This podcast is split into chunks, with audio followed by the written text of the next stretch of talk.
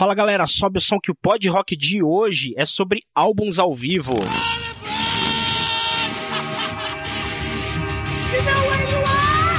Pod Rock.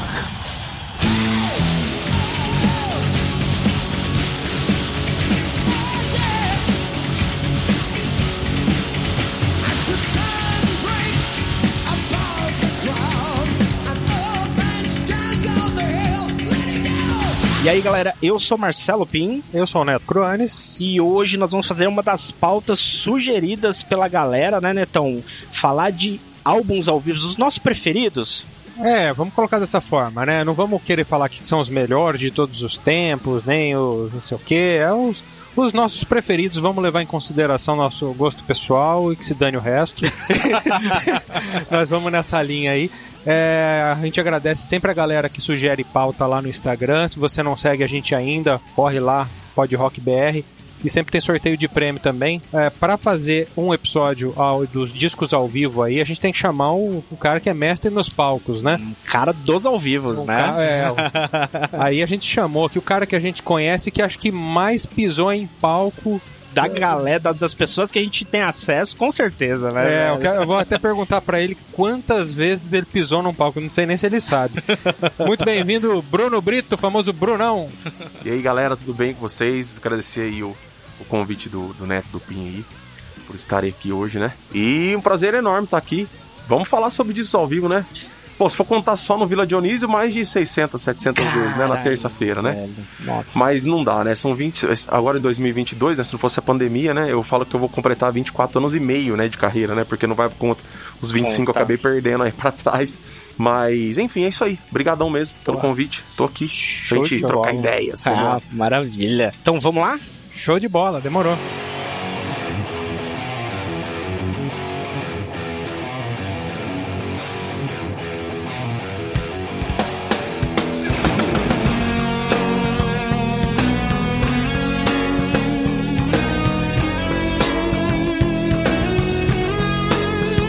Bom, e o primeiro álbum que eu vou puxar aqui pra gente começar a comentar, ele é um álbum que fez o meu caráter como guitarrista, que é o G3 Live in Concert.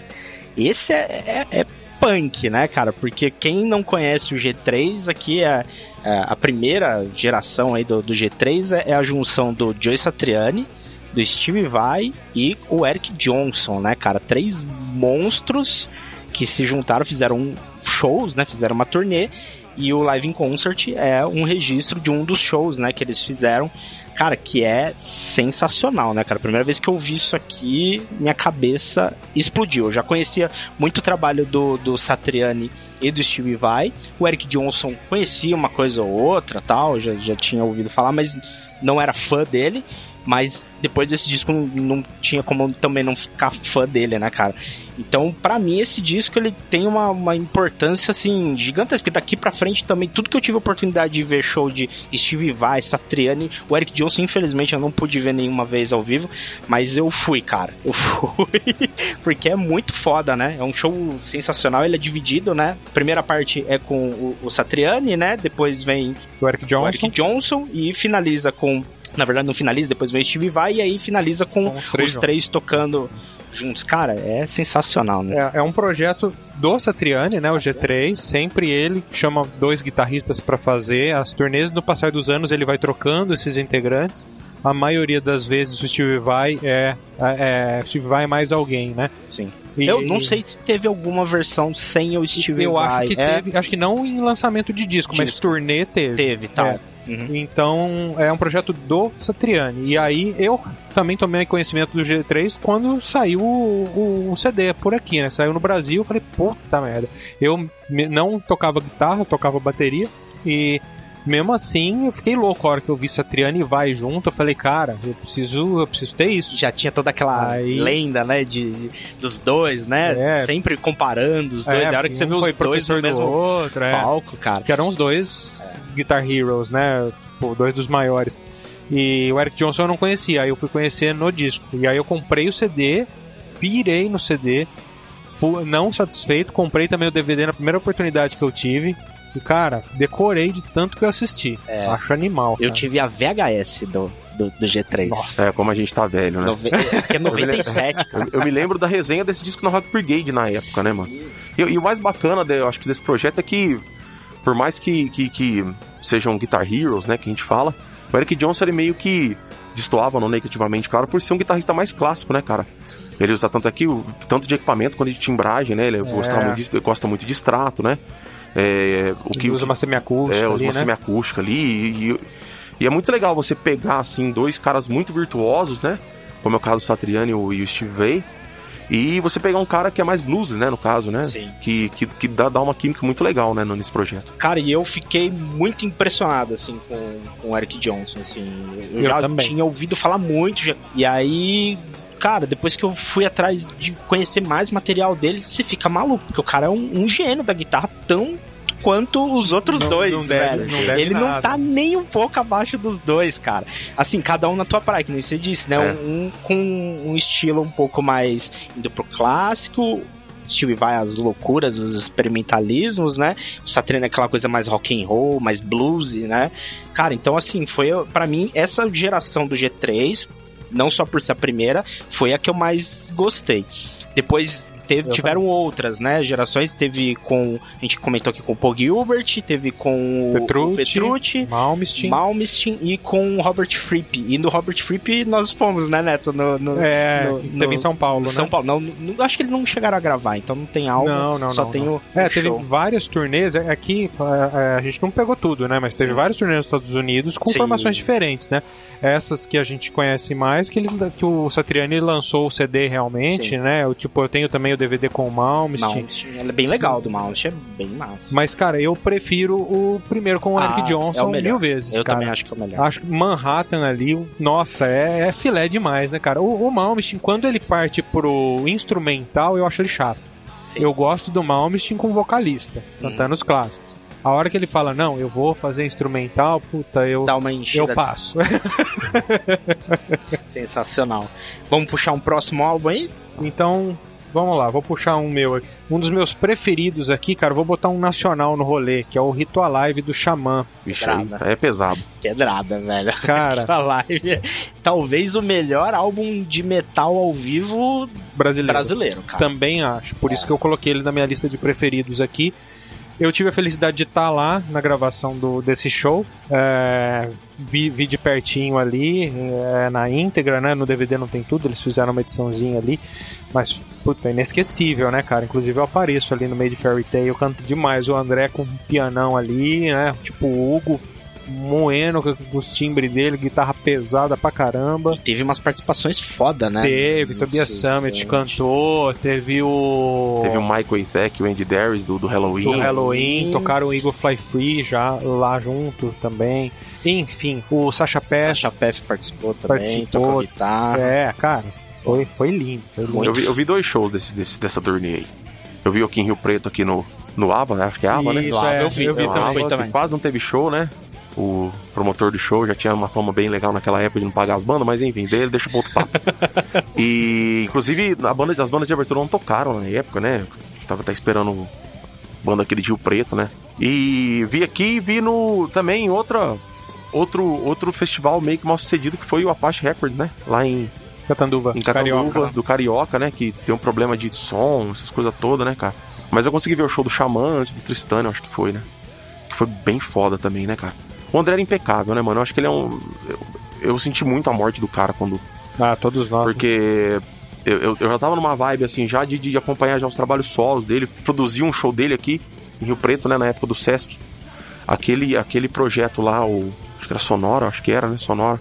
É, eu que fiz a produção executiva daquele show, né, cara? Legal. Que massa. E Eu fui no show lá, foi legal pra caramba. era, uma coisa que quando eu trabalhava na produtora, eu falava sempre, né, mano? Que o André, ele começou a fazer um Sesc, eu falava assim pro, pro meu chefe, falou, cara, vamos trazer ele pra cá. Sabe que tem público, era curte o cara. E acabou rolando, cara. Eu fui buscar ele no motel, eu que levei ele pro show, sabe? Um cara super assim, tranquilo. E uma coisa que muita gente assim, às vezes não sabe, né, cara? Muita gente confundia, né, essa personalidade do André de ser um cara muito assim, assim meio. Falava assim que ele é meio estrelão, pá, não sei o quê. Mas o André, é, é- é- quando ele encarnava é, no, no- no- em cima do palco, cara, o, o- o artista, É um personagem. tá né? ligado? É. É, é outra coisa. Mano, Eu falo porque eu levei ele até o camarim, trocando ideia, dando risada, não sei o que. De repente ele sentou num canto e ali ele começou a se concentrar, fez o aquecimento dele. E aí eu desci, depois de 5 minutos subi de volta. Falei, gente, vocês precisam subir porque já tá na hora. O Sesc tem tudo, é bem, bem conservador nas partes de horário. E cara, ele já desceu assim já. Sei lá, mano. Mudou a hora do cara, mano. Você percebia na, na fisionomia, né? que ele era pequenininho, né, mano? Aham. Só que, cara, ele botava aquele sobretudo ali e ficava gigante, cara. E aí subia no palco, era aquela loucura, né, mano? Sim. Todo mundo fala que ele, assim, na banda, em entrevista, ele sempre era um cara mu- muito, assim, de boa, né? É. Tanto eu tive a oportunidade de conversar com ele, pegar autógrafo e tal. Nossa, trata super bem. O cara é. era, né? Era um cara muito querido, assim. E no palco você já via, né? Aquela personalidade É. assim, caralho, né? Que chama atenção e, e era o que ele precisava, né? Pra realmente cativar a galera. Então é sensacional. Então, fiz, fizemos, fiz- toquei antes também no show do Viper aqui, né? Na volta do retorno do Viper aqui, eu fiz lá embaixo, no palco de baixo. Porque a minha banda na época tinha um repertório bem de, de, de love metal, algumas coisas assim, mais hard rock. E a gente tocou embaixo, cara. Pra gente tocar no mesmo palco, mas não deu certo, enfim, né? Porque é difícil mesmo. Depois que você fica mais velho, você entende essas coisas, É. né? Que é difícil você colocar duas bandas em cima do mesmo palco. Tomar um palco pequeno. Mas, cara, o André atendeu todo mundo depois, enfim, né, cara? Mas, e agora esse disco aí, cara, eu escuto até hoje toda, todas as versões assim, das músicas, cara. É um disco que eu coloco assim, pra fazer churrasco na minha casa, eu coloco pra tocar o Ritual Live ali, pra ficar. É, é É foda. foda, é muito foda. Muito foda. Quer puxar um teu aí, Brunão? Vixe. Vamos falar dos, do- dos ao vivo do Iron, né, mano? Porra! Porra! Se não moleque. falar de ao vivo do Iron, Não, não é. aí, é, aí pode parar de, de podcast. Aí vamos fazer, vamos cozinhar, vamos fazer outra Porra, coisa. velho. Tem o, o- mais clássico que você colocou aqui, que esse, cara, não, não dá pra faltar, né? Live After Death, cara, Pra mim é o melhor disco ao vivo de, de todos os tempos. Pra mim, o live toda- de todos. Com certeza, eu, eu concordo com você. é cara. muito foda. Ele é concordo muito com foda. você. Eu acho que, cara, o Iron Maiden, ele, ele, pelo amor de Deus, né? O Iron Maiden é uma banda ímpar, na minha opinião, né, cara? Eu consegui ver eles uma vez ao vivo, é, na turnê do Summer Back in Time. Ah, E-. Enfim, né, mano? Choveu pra cacete no Parque Antártico aquele dia lá, mano. Assisti o show no sovaco, embaixo do sovaco de um cara maior que eu aquele dia. né? só, com, só, só com o olho assim tampado. Pra quem não conhece o Brunão, Mano, vai achar que... o Túlio, o Túlio tava comigo, mano. Nossa, Tulhão E a galera invadiu a área VIP, mano. Você tá ligado? E o Túlio falava assim: Eu vou sair daqui agora como dando conta. Aí ele saía assim, dava três voltinhas entre ele assim, voltava pro lugar, ficava quieto assim. Porque, tipo, não tinha condição, cara. E. Enfim, né, mano? Foi- Esse, esse disco aqui, cara, sobre a curiosidade que eu tenho, né? Foi acho que foi o primeiro vinil do Iron Maiden que eu peguei na mão, quando eu era moleque, lá com uns oito anos, né, mano? Que louco. E você abria ele, tem eu tenho ele até hoje, né? Você abria lá aquele Duplo, né? né, mano? É. com, com o Red saindo, mano. Enfim, né, cara? É. A, a introdução, até que usaram bastante essa introdução de esses High nos shows, né, cara? Sim, enfim. sim, é. É, é épico, né, cara? E a- Épico. E, a, e a versão em vídeo também, né? Que aí você vê aquele. O, o Ed lá de mom- mumificado e tal. Aquilo lá é histórico, né, cara? Quem, Histórico. Quem teve oportunidade de, de ver o Iron Maiden. É, é, ninguém, acho que ninguém se arrepende, né, de ver o Iron Maiden. É um negócio que a gente tem que fazer na nossa vida Com enquanto certeza. os caras estão tocando. Então, sim. É um evento, É né? um evento. É um evento. né? Não, e tão, e tão em forma, hein, cara? Eu vi, eu vi o então. último show do Rock in Rio deles, cara, esses dias. Tá animal. E, cara, que eles abrem um show com Prisoner. É Prisoner? Ou eles Eu tocam a segunda música? Não lembro a ordem. Cara, eu nunca tinha visto o Iron Maiden tocar The Prisoner, mano. É, é legal Ao pegar. vivo, né, mano? Você fala, "Ô, tá louco? O Bruce Velhão, pá. Você é louco. Não, Mas, tá até uma eles tão- arrepiada, né, rapaz? Foda, Iron Maiden é foda, cara. E eles estão em alta performance, acho que todos eles, assim, né? Tipo, você ouve a banda soando ao vivo, você não fala assim, puta, estão deixando a desejar. Obviamente não é igual era, mas assim, você não sente aquela, aquela falta, né? Eu acho que justamente, assim, com, com os três guitarristas, o Bruce, cara, não para quieto ainda, sabe? O, o Jenny, cara, fazendo um estrago no palco, né? Ele é um- uma figura à parte. Um performer, né, é, um cara? performer, né, Eu cara? falo que ele é o David Lee Roth da guitarra, né, mano? É, é, é, não para, velho. Nego descasca a linha nele, cara, e eu acho ele demais no palco, assim. Eu acho sensacional. Mas enfim. Cara, eu, eu gosto muito dele. É, é, que quer falar de Jenny, que assiste aquele Dive Dive Live do Bruce Dickinson. Que é, é só ele, ele só sozinho na Sim. guitarra, o Jenny, que é só um guitarrista ele na é banda. muito foda, cara. Mano, puta Ele é muito que foda. pariu. Do primeiro de solo, né, mano? Tatuado de Millionaire, né? É, então. Aí, a- a- aí teve um registro ao vivo do Teve. Teto do Millionaire, a, a banda ali é só o Jenny na guitarra. Cara, ele morre na guitarra. É muito louco. Muito é demais. E aí do Iron Maiden, vamos, vamos falar mais do Iron Maiden, que tem mais disco aqui. Aí. A minha história, o primeiro disco que eu peguei do Iron Maiden também foi um ao vivo, mas não foi o Live After Death. Foi o A Real Dead One. Real Tinha Dead One. acabado de sair. É, eu tive contato também primeiro com ele. Eu fui na loja, tipo, peguei na mão o vinilzão, falei, meu pai, né? Aquele, aquele, aquele é de radialista, né? Tá colocando um disco pra tocar na, na capa do vinil, é muito louco aquilo. Rádio 666, né? Atrás dele escrito. Ah, eu Capa amo é aquela fantástica. capa, é. E aí eu levei pra casa aquele disco, fiquei com aquilo na mão, né? Ouvindo o disco e com, com- olhando pra capa do vinil ali, cara. Meses que eu ficava com o olho naquilo ali, tipo, vendo os detalhes da capa. É incrível, né, cara? É um prazer que galera hoje não tem esse prazer, né? Que. Não, não. Ah, tem, vai ter com uma coisa ou outra, né? Mas É. que nem, vai, vai chegar, né? Versão em vinil, até mesmo o Digipack. É, mas, do- é, mas é, mas são é diferente. coleciona- colecionadores e geralmente Sim. os caras mais velhos, né? Que É, somos nós que vamos é. atrás, do mesmo jeito. né? Exatamente. Tem jeito. Era O- difícil você ficar olhando o, o CD de Summer in, Time, Summer in Time, por exemplo, você caçar os detalhes que você via no vinil, né, mano? É, porque foi feito pro vinil, É, né? É diferente. muito Aí louco, o né, mano? CD foi reduzido, né?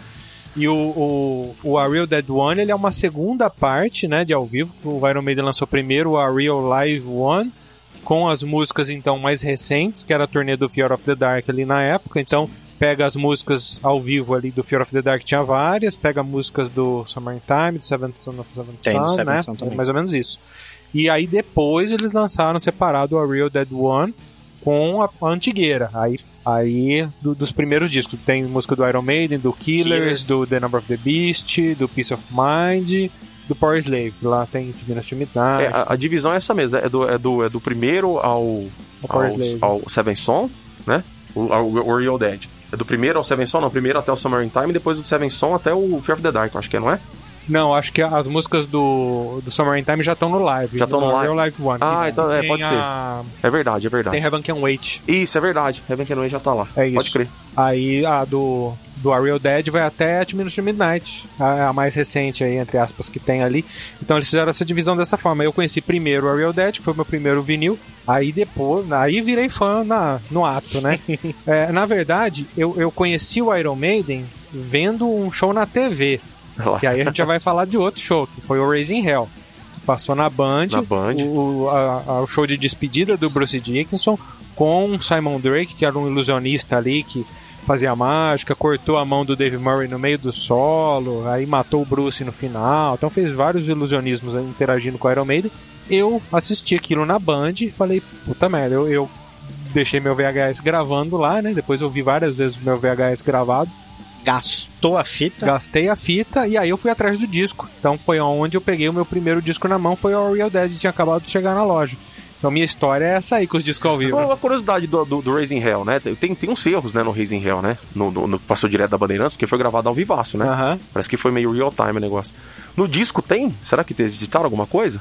Ah, um- um- umas coisinhas assim tem. No, eu, eu, eu, eu tenho o DVD. Na verdade, eu não sei se saiu o CD.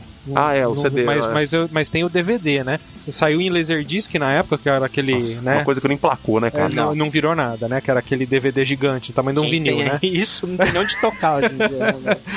Mas aí, depois de um tempo, saiu em DVD. Quando eu achei na minha frente em DVD, obviamente, meu coração deu uma apertada assim. Mas é um puta show, né, cara? Ah, Nossa, é? puta Eu show. acho lindo aquilo. Showzaço. Acho lindo. E, e no, no final do show, acho que você vai lembrar, Bruno, aparecia lá, né? É, o Iron Maiden procura vocalista, subia em. em, né, como é que Texto. chama? Em texto, né? É, se você canta, mande uma fita para caixa, Caixa postal, postal. tal, Londres, Inglaterra, não sei o que, não sei o que, papapá. Aí, Galera já- endoidou, né? é, aí o André Matos mandou a fitinha também. É, não, vamos nem começar a falar do, do, do Blaze Bailey, senão não vai ter que gravar outro podcast do Blaze Bailey. Mas o Blaze ao vivo tem todo aquele lance, né? A galera não curtia muito, né? Apesar de, de ter um excelente disco com ele, né? é, eu, eu acho que foi um erro colocar ele pra cantar coisa que não é pra ele, É, né? então, isso que eu O- falo. O as problema- palavras da minha boca. É, o problema isso, é porque ele é um puta vocalista, Porque né? é, Mas ele cantando as músicas dele É excelente. ao vivo, arrebentava. As do Paul Diano também, Sim. eu acho que ficava muito massa com ele. Agora, vai botar ele pra cantar Bruce é foda. Devil That Man Do? Ah, aí, aí, aí. Run to the É, Hills. é, essa vai É na que, conta cara, do Steve. você falou o negócio certo, né, mano? O, o, o, o Iron Maiden, eles, eles poderiam ter pegado um vocalista que tivesse uma identidade vocal, como o Blaze tinha, só que atingisse as notas das músicas antigas, porque há muita. Naquela época, se você vai lançar um disco com um vocalista novo, Muita gente vai, querer, vai lá pra ouvir as músicas Sim. antigas. Claro. Então tinha que ter um vocalista pra cantar aquelas coisas antigas, né, cara? Então, sei lá, mano. Eu, eu, eu vi o show do Blaze aqui no Vila Dionísio, puta, foi muito foda, cara. É, ele foi é muito foda. Ele, é um é cara carismático. Fui em Mirassol também. Ele é um cara carismático pra cacete. Canta muito bem, tem uma puta presente de palco. Só que, cara, é o problema é que eu sou vocalista, né, mano? Então, tipo, velho, às vezes eu, eu- eu- aquele quando era aquele Monsters que eles vieram, cara. Mano, eu acho que eu tinha um pouco de cabelo naquela época, acho que eu perdi naquele show, cara. Porque, cara, foi uma coisa tensa assim, né, mano? Você via que até a galera tava tensa assim, né, Sim. cara? O clima não era bacana do show. Tem que falar também daquele. do, do DVD, do CD do Rock in Rio do Iron Maiden, aquele Ah, de 2001. Pra Rock mim Rio também 3, foi. não é? É, Rock in Rio 3, É, 3. 2000, em janeiro de 19 de janeiro de 2001, se eu não me engano. Uhum. Foi muito especial pra mim porque eu tava lá, foi a primeira vez que eu vi o Iron Maiden. Eu vi o Iron Maiden umas quatro vezes. E aquela foi a primeira vez, né? Então, tipo, de busão daqui até o Rio, né? Viramos madrugada, che- chegar lá, ir pra cidade do rock e tal, e esperando o show, aí veio Sepultura, quebrou tudo, veio o Halford, fez um show épico, e aí o Iron Maiden, recém voltado com o Bruce, né? Que foi, tava naquela hype, né? Vamos ver o Iron Maiden com o Bruce e tal, não sei o que. Três guitarristas, o Adrian Três Ah, é, foi o guitarristas, retorno. É, coisa mais louca do mundo. Era E turnê aí- do, do Brave, né? Turnê do Brave. As músicas foram ótimas também ao vivo Aí do Brave é, foi um puta de um, de um show. E aí eles acertaram muito a mão. Pra mim é o melhor DVD ao vivo do Iron Maiden por causa da edição de imagens. Pra mim é uma Muito bom. aula de edição de imagem aquele DVD. Porque é, As é- tomadas são muito. são rápidas, Foda. cara. São, é uma dinâmica incrível aquilo lá. Eu acho animal. Apesar de eu, de eu achar o Live After Death o melhor ao vivo de todos os tempos, o Rock in Rio pra mim é uma aula de... é, falando do, do vídeo, do Uhum. DVD. É uma aula de edição de vídeo.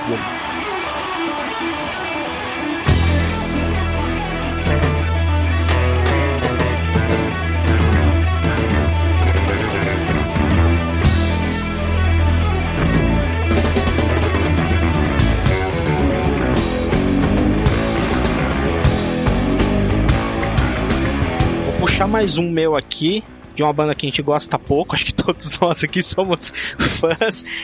Exit Stage Left do Rush, cara. Que show é esse, né, velho? Eu, eu acho que é o, o show que tem um das, dos melhores repertórios do, do Rush, assim. Obviamente depois teve, né, na turnê do Clockworks lá, eles fizeram também, pegaram todos os clássicos e colocaram, mas, mas aqui- aqui é o Rush a turnê, auge, né? é a turnê do, do Moving Pictures, né, vamos chamar.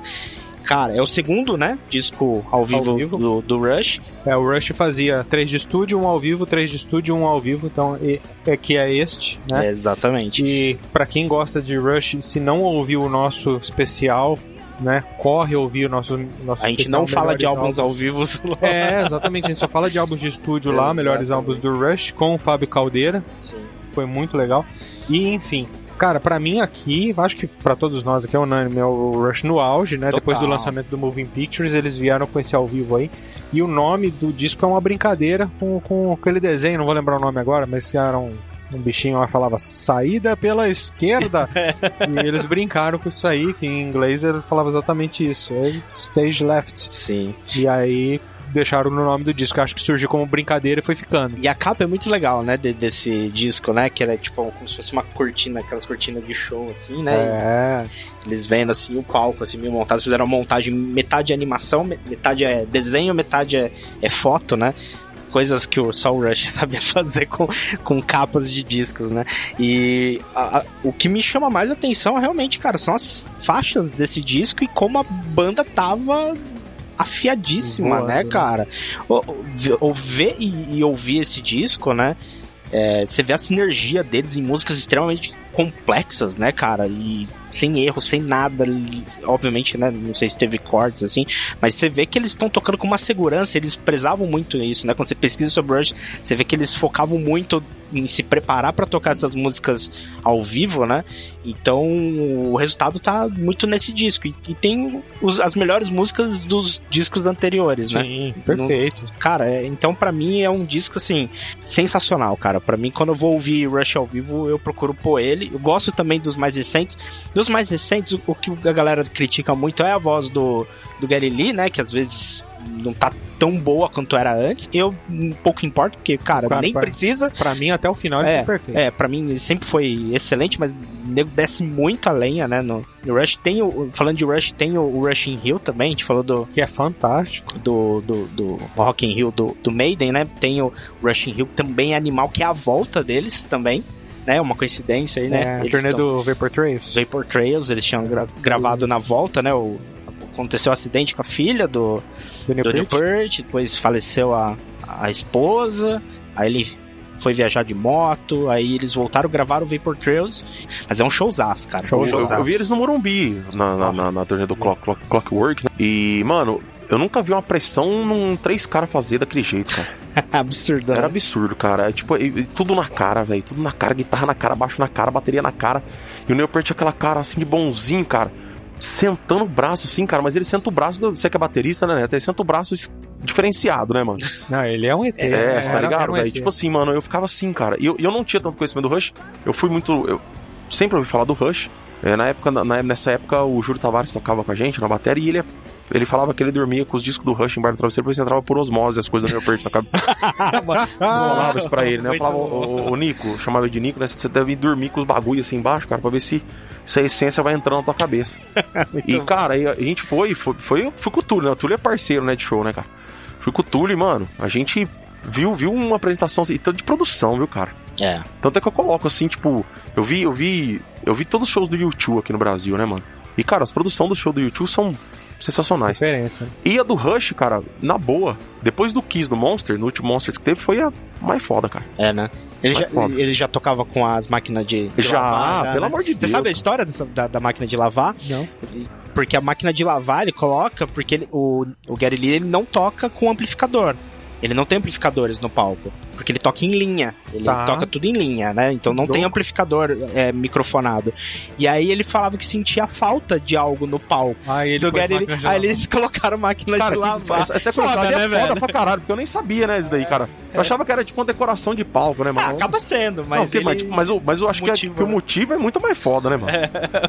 Da pra hora. ocupar um espaço que não Fica tinha. simétrico o Fica simétrico. Mas também, velho, na boa, como é que o cara, vai tocar amplificador, aquele monte de coisa que ele usa, velho? Não tem amplificador no mundo que aguenta tudo aquilo lá, não, É. Tem que ser em linha mesmo. Ele tá Da hora, cara. Assim, tem muita banda que coloca tipo umas cascas de amplificador, né? Tem gente que não sabe disso, mas Sim. aqui, Não tá- aqui é tudo macaco nada, velho. Você foi no Monsters, nesse Monsters, os dois Fui, dias? fui. Você chegou Você lembra do show do Monsters, que foi um desastre? Nossa, que show ruim. Cara, e tipo, foi muito louco assim, cara, que só tinha um amplificador, só um Marshall, só um microfonado e tinha aquela puta parede assim, né, mano?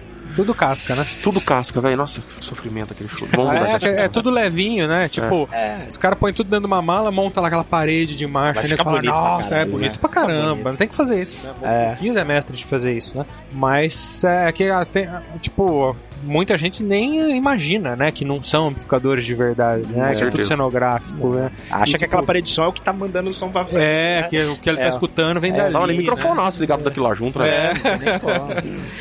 E tipo, é, é, você vai pra trás do palco, é tudo umas casquinhas de madeira ali, né? Desligado, É, tipo. Não, tem nem, não o alto-falante, né? É, não tem nem a parte de trás, pra ser mais leve mesmo, caixa, mas só, só, uma, só as frentinhas Só assim, madeira atrás. E tem um outro do, do Rush que eu achei que você ia comentar, Pim, o a World of Fans, chama. É, animal também, né? Eu sei que você curte Puta, essa, foda, essa fase, é foda. legal pra caramba. Que já é a fase mais 80 que eles tocam os álbuns que a galera descasca a lenha. e que eu amo. Tipo, toca do, do Hold Your Fire. Puta, eu É, amo Hold Your Fire. Eu acho bem massa também. Acho da hora essa fase mais 80. Mas eu, eu, assim, se eu fosse puxar o, o disco perfeito ao vivo do Rush, pra mim é o, o Exit Stage Left. Eu acho que é foda. Vou puxar um aqui, cara. Vou puxar um de uma banda, uma das bandas que eu mais gosto, que a gente tá devendo aqui no Pod Rock, que é o Megadeth. Vou puxar o Rude Awakening. É um disco que eu gosto muito, cara. Quando saiu, eu tava numa fase muito,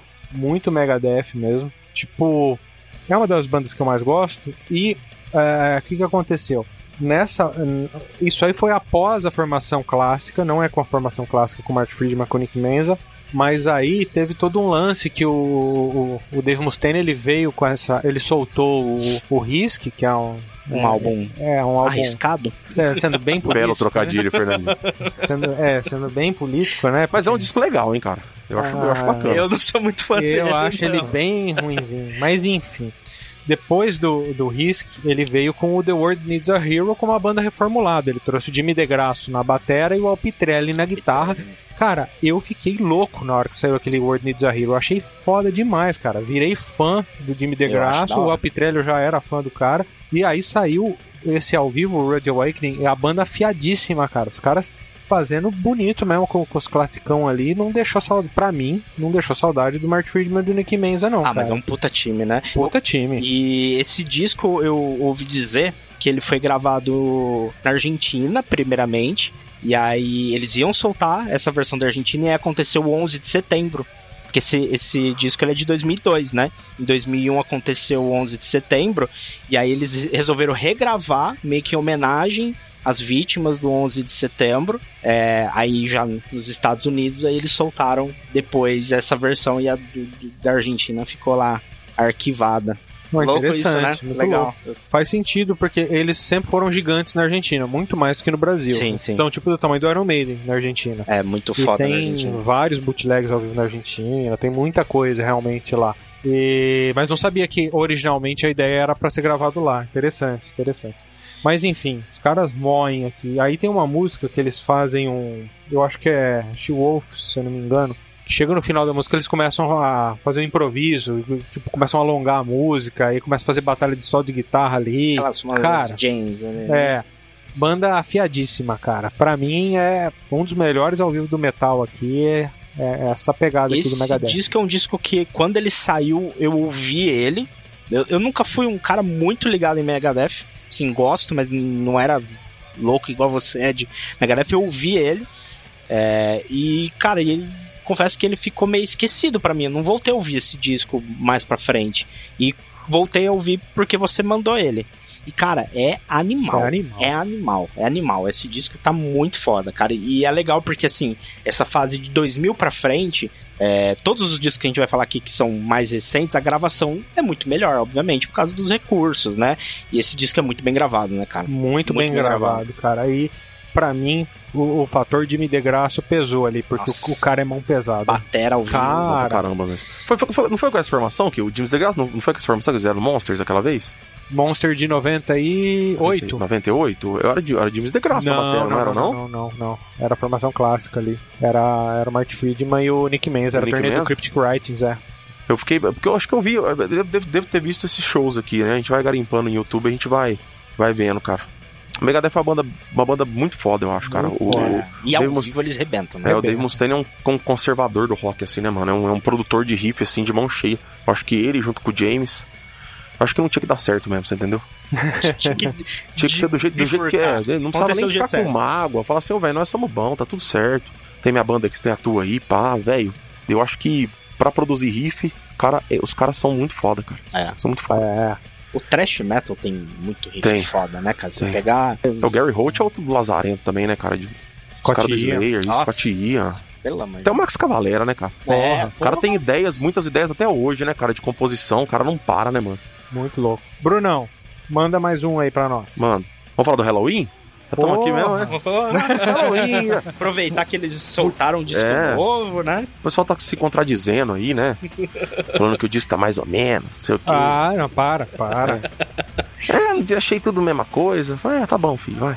É, é volta, né? A gente fala aqui do. São duas fases, né, Neto, né? Duas fases. Do primeiro disco, né? O, High, o Live in the UK que foi o primeiro disco do o primeiro CD do Halloween que eu peguei na mão. Que legal. Ah, é. foi o primeiro que Foi você... o primeiro, porque a gente não tinha muito acesso no, no, final dos anos 90, no final dos anos 80 e começo dos anos 90, você conseguia essas coisas só importadas, né, mano? É. Então, a gente sonhava com, a gente sonhava com eu e a galera ali de Mirassol ali, né, mano? A gente sonhava com os Keepers e caiu um Live The OK e um Camelon na época, né? que legal. É. E aí a gente ficava lá, nossa, mas isso daqui é legal pra caramba. E a gente queria ouvir Dr. Steen, Iron Out, né? Future World. E, cara, esse disco aqui. E a principal característica desse disco, desse disco aqui é a entradinha no Rap Rap Halloween, né, mano? Muito foda. Que encerra, são quatro ou cinco músicas, se eu não me engano. É, ele é curtinho, ele né? é curtinho, é um, EP, EP né? né?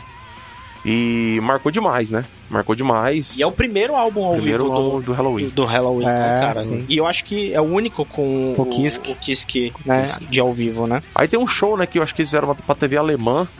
Já depois, com já, já era o, Marcos Grospoff, Grospoff na, na, na, guitarra, que que era a turnê do Pink Bubbles Go Ape. Não sei se vocês viram esse, esse show Não. já. É bem bacana esse show, cara. Mas, tipo, você já sente ali que os caras já estão meio. Meio mais, mais ou menos assim de relacionamento, né, mano? A única coisa que, é- que, é- que é esquisita desse álbum é a capa dele, né? Parece É. que foi feito por uma criança, Pois né, é, cara, velho? pois é. Umas ilustra... Você tá acostumado com os álbuns do Halloween, aquelas ilustrações animais, né, cara? Pois é. Aí esse é, parece que é um desenho bem infantilzinho, assim, Não, né? eles passaram uma fase esquisita, assim. É. né? Porque o próprio Ca- Chameleon é uma capa.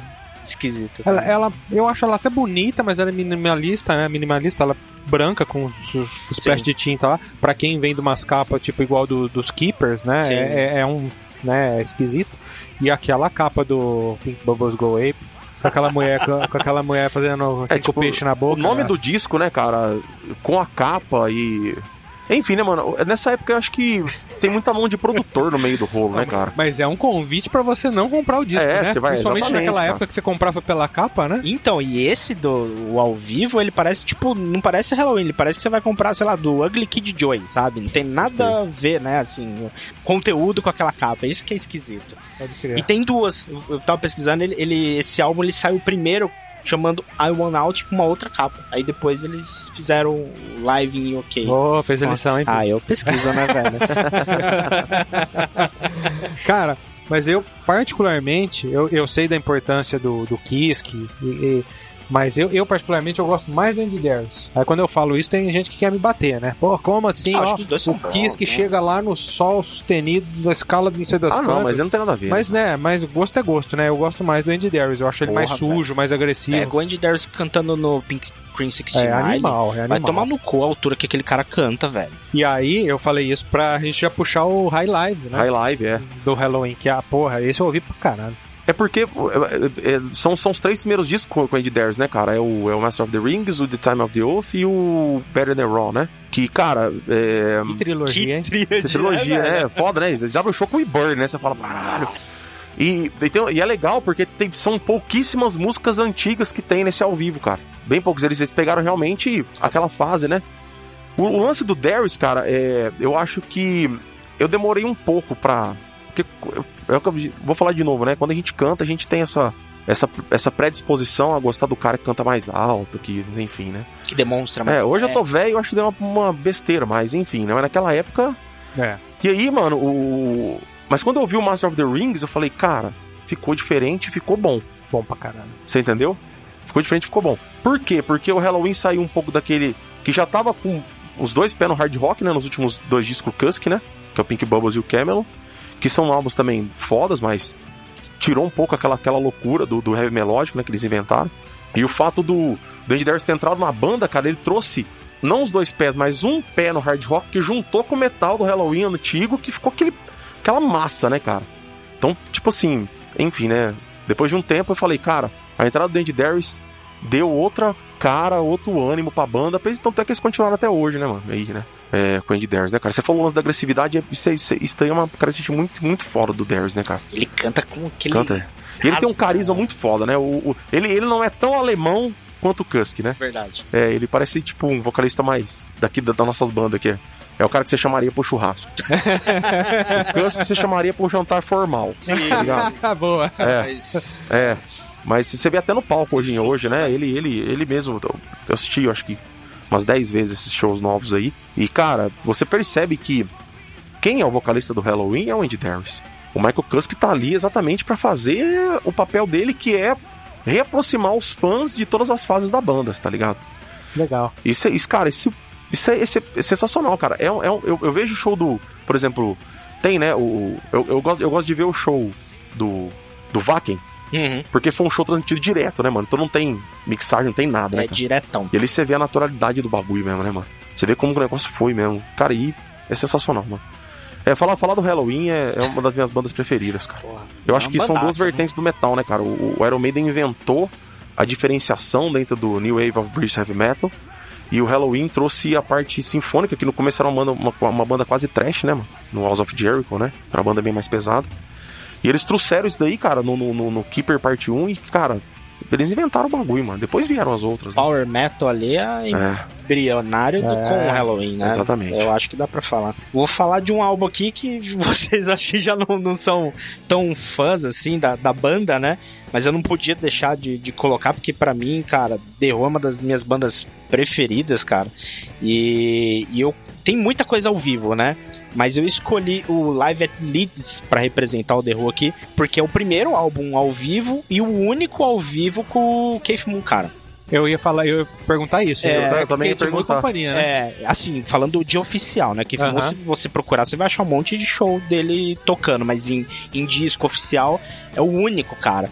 E se você ouve esse disco, cara, não tem como você não arrepiar com a bateria, cara. Porque o Keith Moon no estúdio, ele, era, ele não era tão bruto quanto ele era nos ao vivo, cara. Você vê ele ao vivo, aquele negócio dele destruir a bateria, aquilo lá era a energia dele, né? Virou até piada, né? Que fala, é. Moon, e cai da bateria, né? Tipo, porque ele era muito louco, né, cara? E ao vivo, cara, você ouve a bateria, ele não para, velho. Ele não tem uma linha, um tuntá-tuntá, velho. É tudo rebentando do jeito dele muitos vão falar, ah, mas o Keith Moon não tinha técnica. O cara, mas ele inventou o negócio não, dele, para, o estilo dele de monstro. tocar, velho. É um monstro. Pra mim, ele tá ali, cara, junto com o Jason Borra ali de, de importância sim, na bateria, sim. em vertentes separadas, né? Ele não tinha chimbal, né, cara? Ele levava um show de, de, de rock and roll sem chimbal, sem com, chimbal, com a mão voando ali. Prato, é. usando muito os, os tom, tom prato, né, cara? é, muito doido. Cara. É, e, e, nesse disco, eles é, é um disco dos anos 70, né?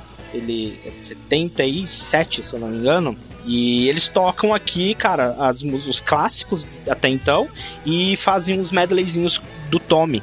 E isso que é legal, né? Assim, também é uma das poucas coisas que você vai ver do Tommy ao vivo até essa época, né? Não tinha outro registro, né? Então eles pegam umas, acho que umas três músicas do Tommy e faz um medleyzinho ali que é bem legal. Cara, gosto demais. Depois teve muita coisa massa aí com músicas mais conhecidas, mais da fase 80 do The Who que, que eu curto também, mas esse aqui eu coloquei para representar essa fase aí e fazer uma, uma pequena homenagem ao Keith Moon, cara, que pouca gente fala dele, cara. A gente fala muito pouco do Keith Moon, é um cara incrível, né? Oh, sensacional. o The Who era uma banda, uma, o The Who era uma banda muito foda na época, né, cara? Eu, eu, eu tenho muitos amigos que gostam muito de clássico, né, cara? Inclusive o Juninho, né, mano?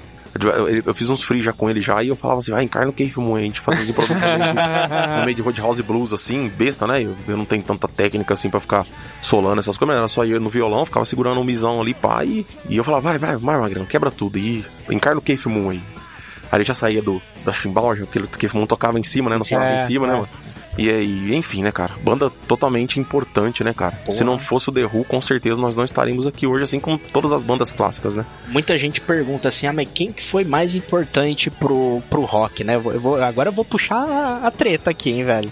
não, a gente vai receber pedrada. O nego fala, ah, mas quem foi mais importante pro rock and roll? Beatles ou Rolling Stone? Eu falo The Who. Boa. Eu falo The Who. Então é foda, cara. Pra mim, The Who é uma banda que ditou como foi o rock and roll dali pra frente. Mas o The Who era muito mais visceral do que o Beatles e o Stones, né, cara? Total, muito mais visceral. Mas é por isso que eu falo. Aquele agressividade de palco é. que a gente viu bandas mais pesadas ali pra frente, é The Who, cara. É, veio do The Who. Com certeza. Veio do é Beatles, o, não veio? O, o Beatles... Tô falando que uma é melhor que a outra, não, é não é isso. Não, não, eu tô falando que deu a linha pro rock mais pesado. Não, total, concordo completamente. É que, assim, o que teve a favor do Beatles é a mídia, né, cara? Sim. Então eles alcançaram aonde às vezes o The Who não alcançou na época. Tudo bem, hoje a gente tem acesso ao The Who, mas às vezes na época, principalmente fora da, da Inglaterra e tal, é, o Beatles chegou, né, cara? E aí influenciou né? Por exemplo, é, o próprio Kiss, né?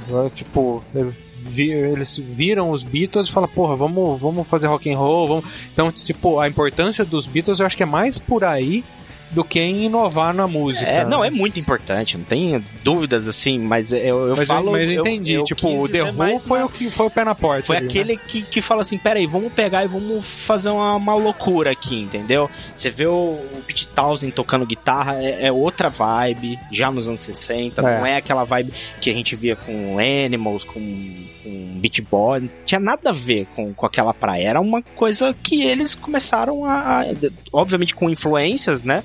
Mas eles começaram a puxar pra um outro lado que para mim enveredou em, em, Led Zeppelin depois, enveredou em outras coisas. para mim é isso, cara. Posso estar meio equivocado na minha, Não, na minha concepção, eu, mas eu é... Acho que, eu acho que tá certo. Inclusive é. deve, ter, deve ter tido uma influência muito foda no punk também que veio depois, Porra, né, cara? pra caralho. Porque pra esse, esse lance da visceralidade que a gente tá falando, do, da atitude, né, cara?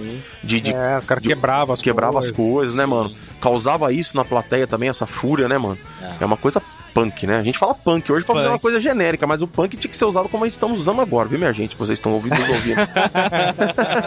Roqueiros que estamos ouvindo. One, two, three, four.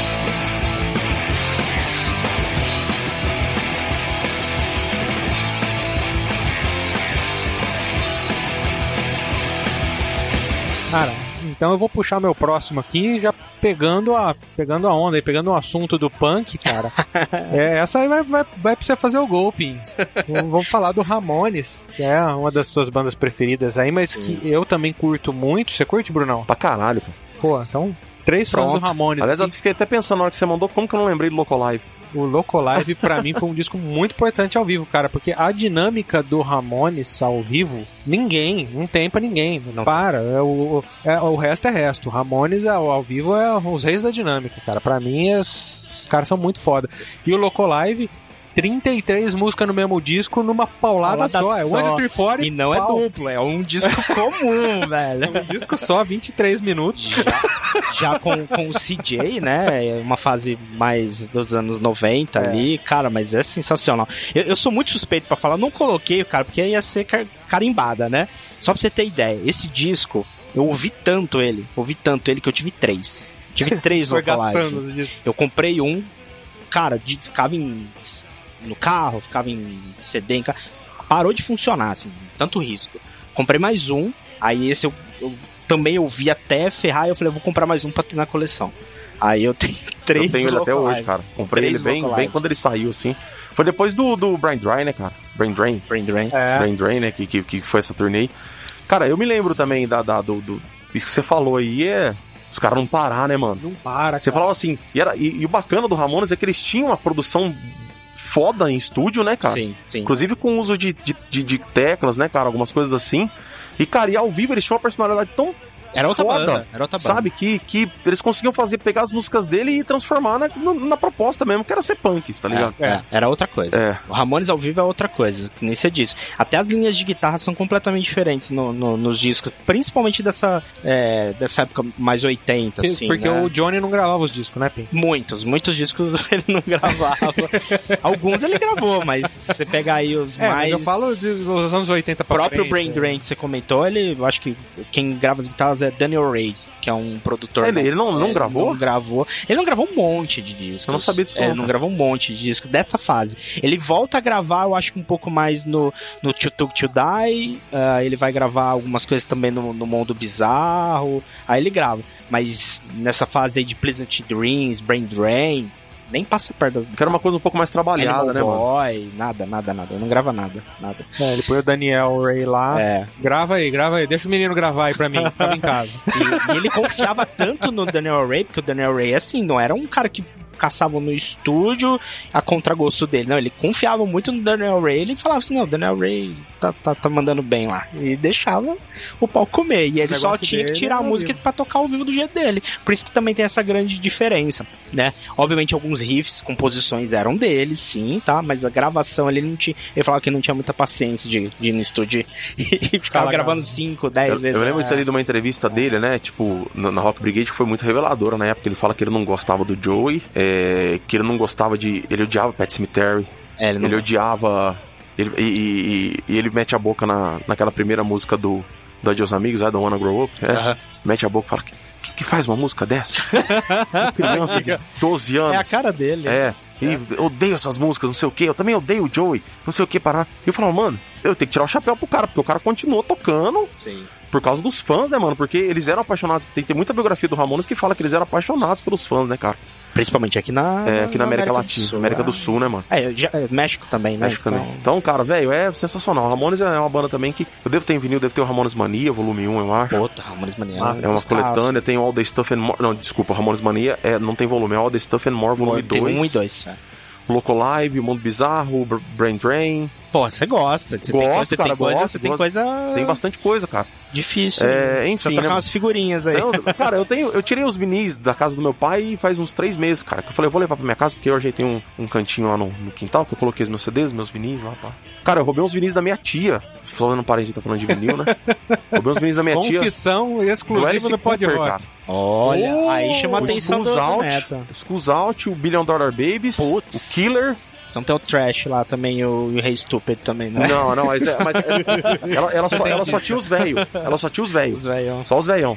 Tanto é, cara, que quando eu peguei o Billion Dollar Babies, cara, ele tava totalmente esfarelando assim a capa. Eu passei um contact, assim, bem grosso, velho. Se que você da for hora. no- Que Legal pra caramba, O cara. Billion Dollars você tem vinilzão.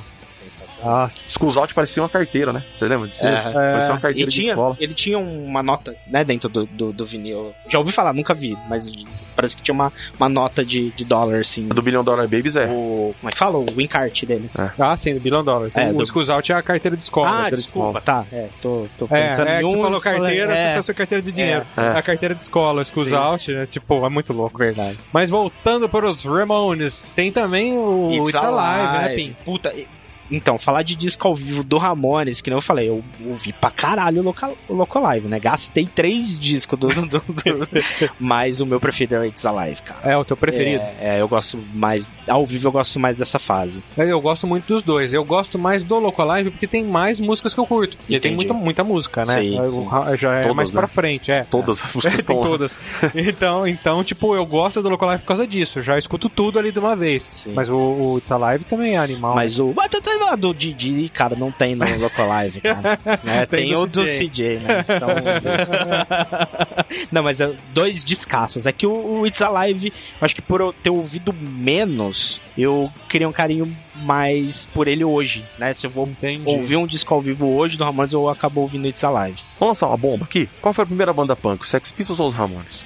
Os Ramones dizem que são eles, né? Porque o Nevermind the Bollocks saiu depois que eles já tinham até ido lá pra, pra Inglaterra Exatamente. tocar lá. E diz que os caras do Sex Pistols estavam no show dos Ramones lá e daquilo que surgiu o Sex Pistols. É, então, é, é muito Então, louco. É- essa é a. No dia do rock eu fiz uma enquete no meu Instagram, cara, e, mano, eu falei, né, qual banda que surgiu primeiro aí? eu- eu- tipo assim, lendo, né, das todas as coisas que eu li desde o início, né? A primeira banda punk anarquista de verdade a criticar, né, que tinha a- a- o, ideal anarquista foi o Sex Pistols, né? Ah, sim. O Ramones, com a sonoridade punk, foi a primeira, né? Só que o Sonoridade. Ramones falava sobre relacionamento, Cotidiano. festa, você entendeu? E tinha muita influência daquelas bandas, do MC5, né? Enfim, aquelas bandas mais antigas, né? Perfeito. É, tinha até o, o do Rockabilly, né? Tem muita, muita coisa do Ramones que parece Rockabilly. E, cara, a galera ficava falando, mas não, aí, vocês têm que ter. Tipo assim, com certeza a primeira banda de sonoridade punk que apareceu foi o Ramones. Sonoridade, sim. Sim. Aquela sonoridade. Eu acho é que foi, era o Malcolm McDowell que viu, né, os Ramones, depois os caras estavam juntos, não sei, porque ele, ele formou, né, foi a primeira boy band, né, os Sex Sim, Pistols que apareceu, né. É, é, os boy band você vai levar umas pedradas, mas, mas, mas desculpa, gente, desculpa. Mas é formada assim meio Formada, que- foi, foi, ele, Eu entendi. O Malcolm pegou a galera, os, os meninos na época, a molecada, falou, nós vamos fazer um, nós vamos meter o pau na rainha. E pai juntou lá e eu falei, a comparação não é de sonoridade, gente, eu vou explicar, tá? É que o empresário foi lá, escolheu as peças e colocou Sim. realmente pra causar, entendeu? E conseguiram, né, mano? Uhum. Porque o Sex Pistols é uma banda muito foda, muito legal. Fez né, mais, o, o Sex Pistols fez mais sucesso nos Estados Unidos, Sim. que não é a terra deles, do que os próprios Ramones. Então, você já, já vê por aí a importância também, né? Tem todo um, um burburinho por baixo disso, mas eu acho que em termos de sonoridade, eu, eu, eu acredito pelos relatos que eu ouço que é Ramones, mas falar assim de protesto, eu acho que Sex Pistols, Sex Pistols, foi, né? foi mais, mais presente. Tanto é né? que eles falam que o Sid Vicious não conseguia nem tocar o baixo, né, cara? Eu não sabia nem tocar o baixo. É. Os caras não tinham nem dente na boca direito, né?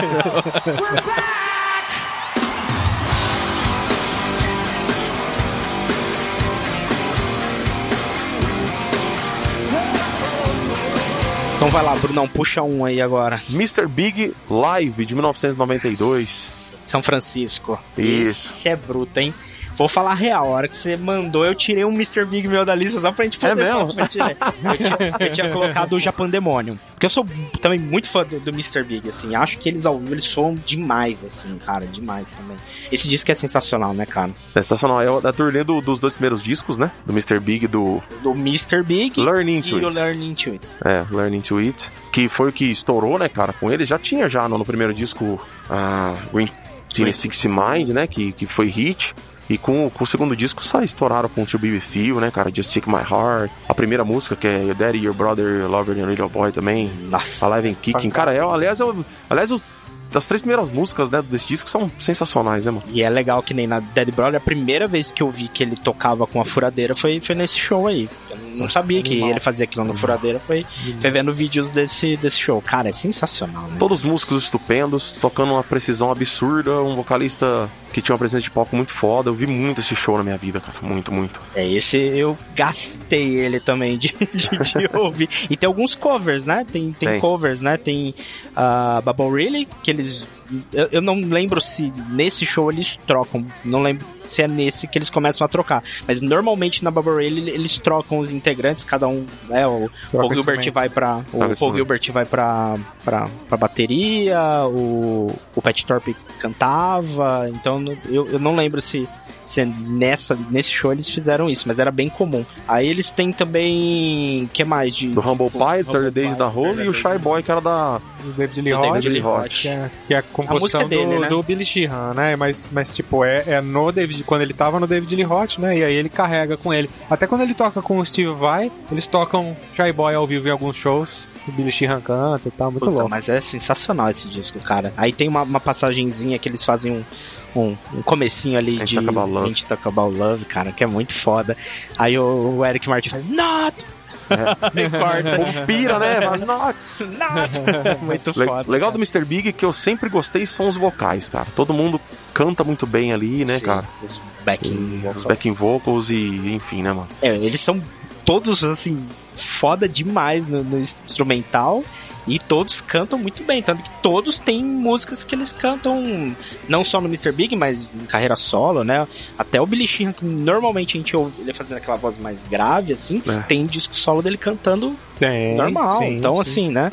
Todos são cantores, cara. É muito foda, né, cara? Que banda, né? Eu também suspeito de falar do, do Mr. Big, velho. E foi uma banda que apareceu no meio da farofeira, né? No começo dos anos 90, que já tava começando a acabar, né? É. Com, com, o grunge surgindo, né? Só que eu acho que o que manteve eles, eles vivos aí é, foi, foi a técnica, né, cara? Sem dúvida. Porque enquanto as, as, as, bandas, as bandas de hair metal tinham muito mais atitude, né? Eles tinham muito mais técnica. Então eles conseguiam, conseguiram englobar um, um, um público maior, né, mano? É. Tanto que Billy Sheehan e Paul Gilbert estavam em todas as capas de, de revistas é. do, do, do, gênero, assim, de baixo ou de guitarra. Né? Exatamente. Né? O Pat Thorpe, apesar de ser um puta baterista, assim, ele não é tão reconhecido assim, né? Tipo, Quem é baterista foda sabe da importância dele, mas ele não era tipo um, um, Portnoy, assim, né? É, que tava em... É, porque, porque ele tem esses dois do lado dele aí, é. o Billy Sheehan e, e, o Paul, Paul Gilbert, Gilbert, o Paulinho Gilberto.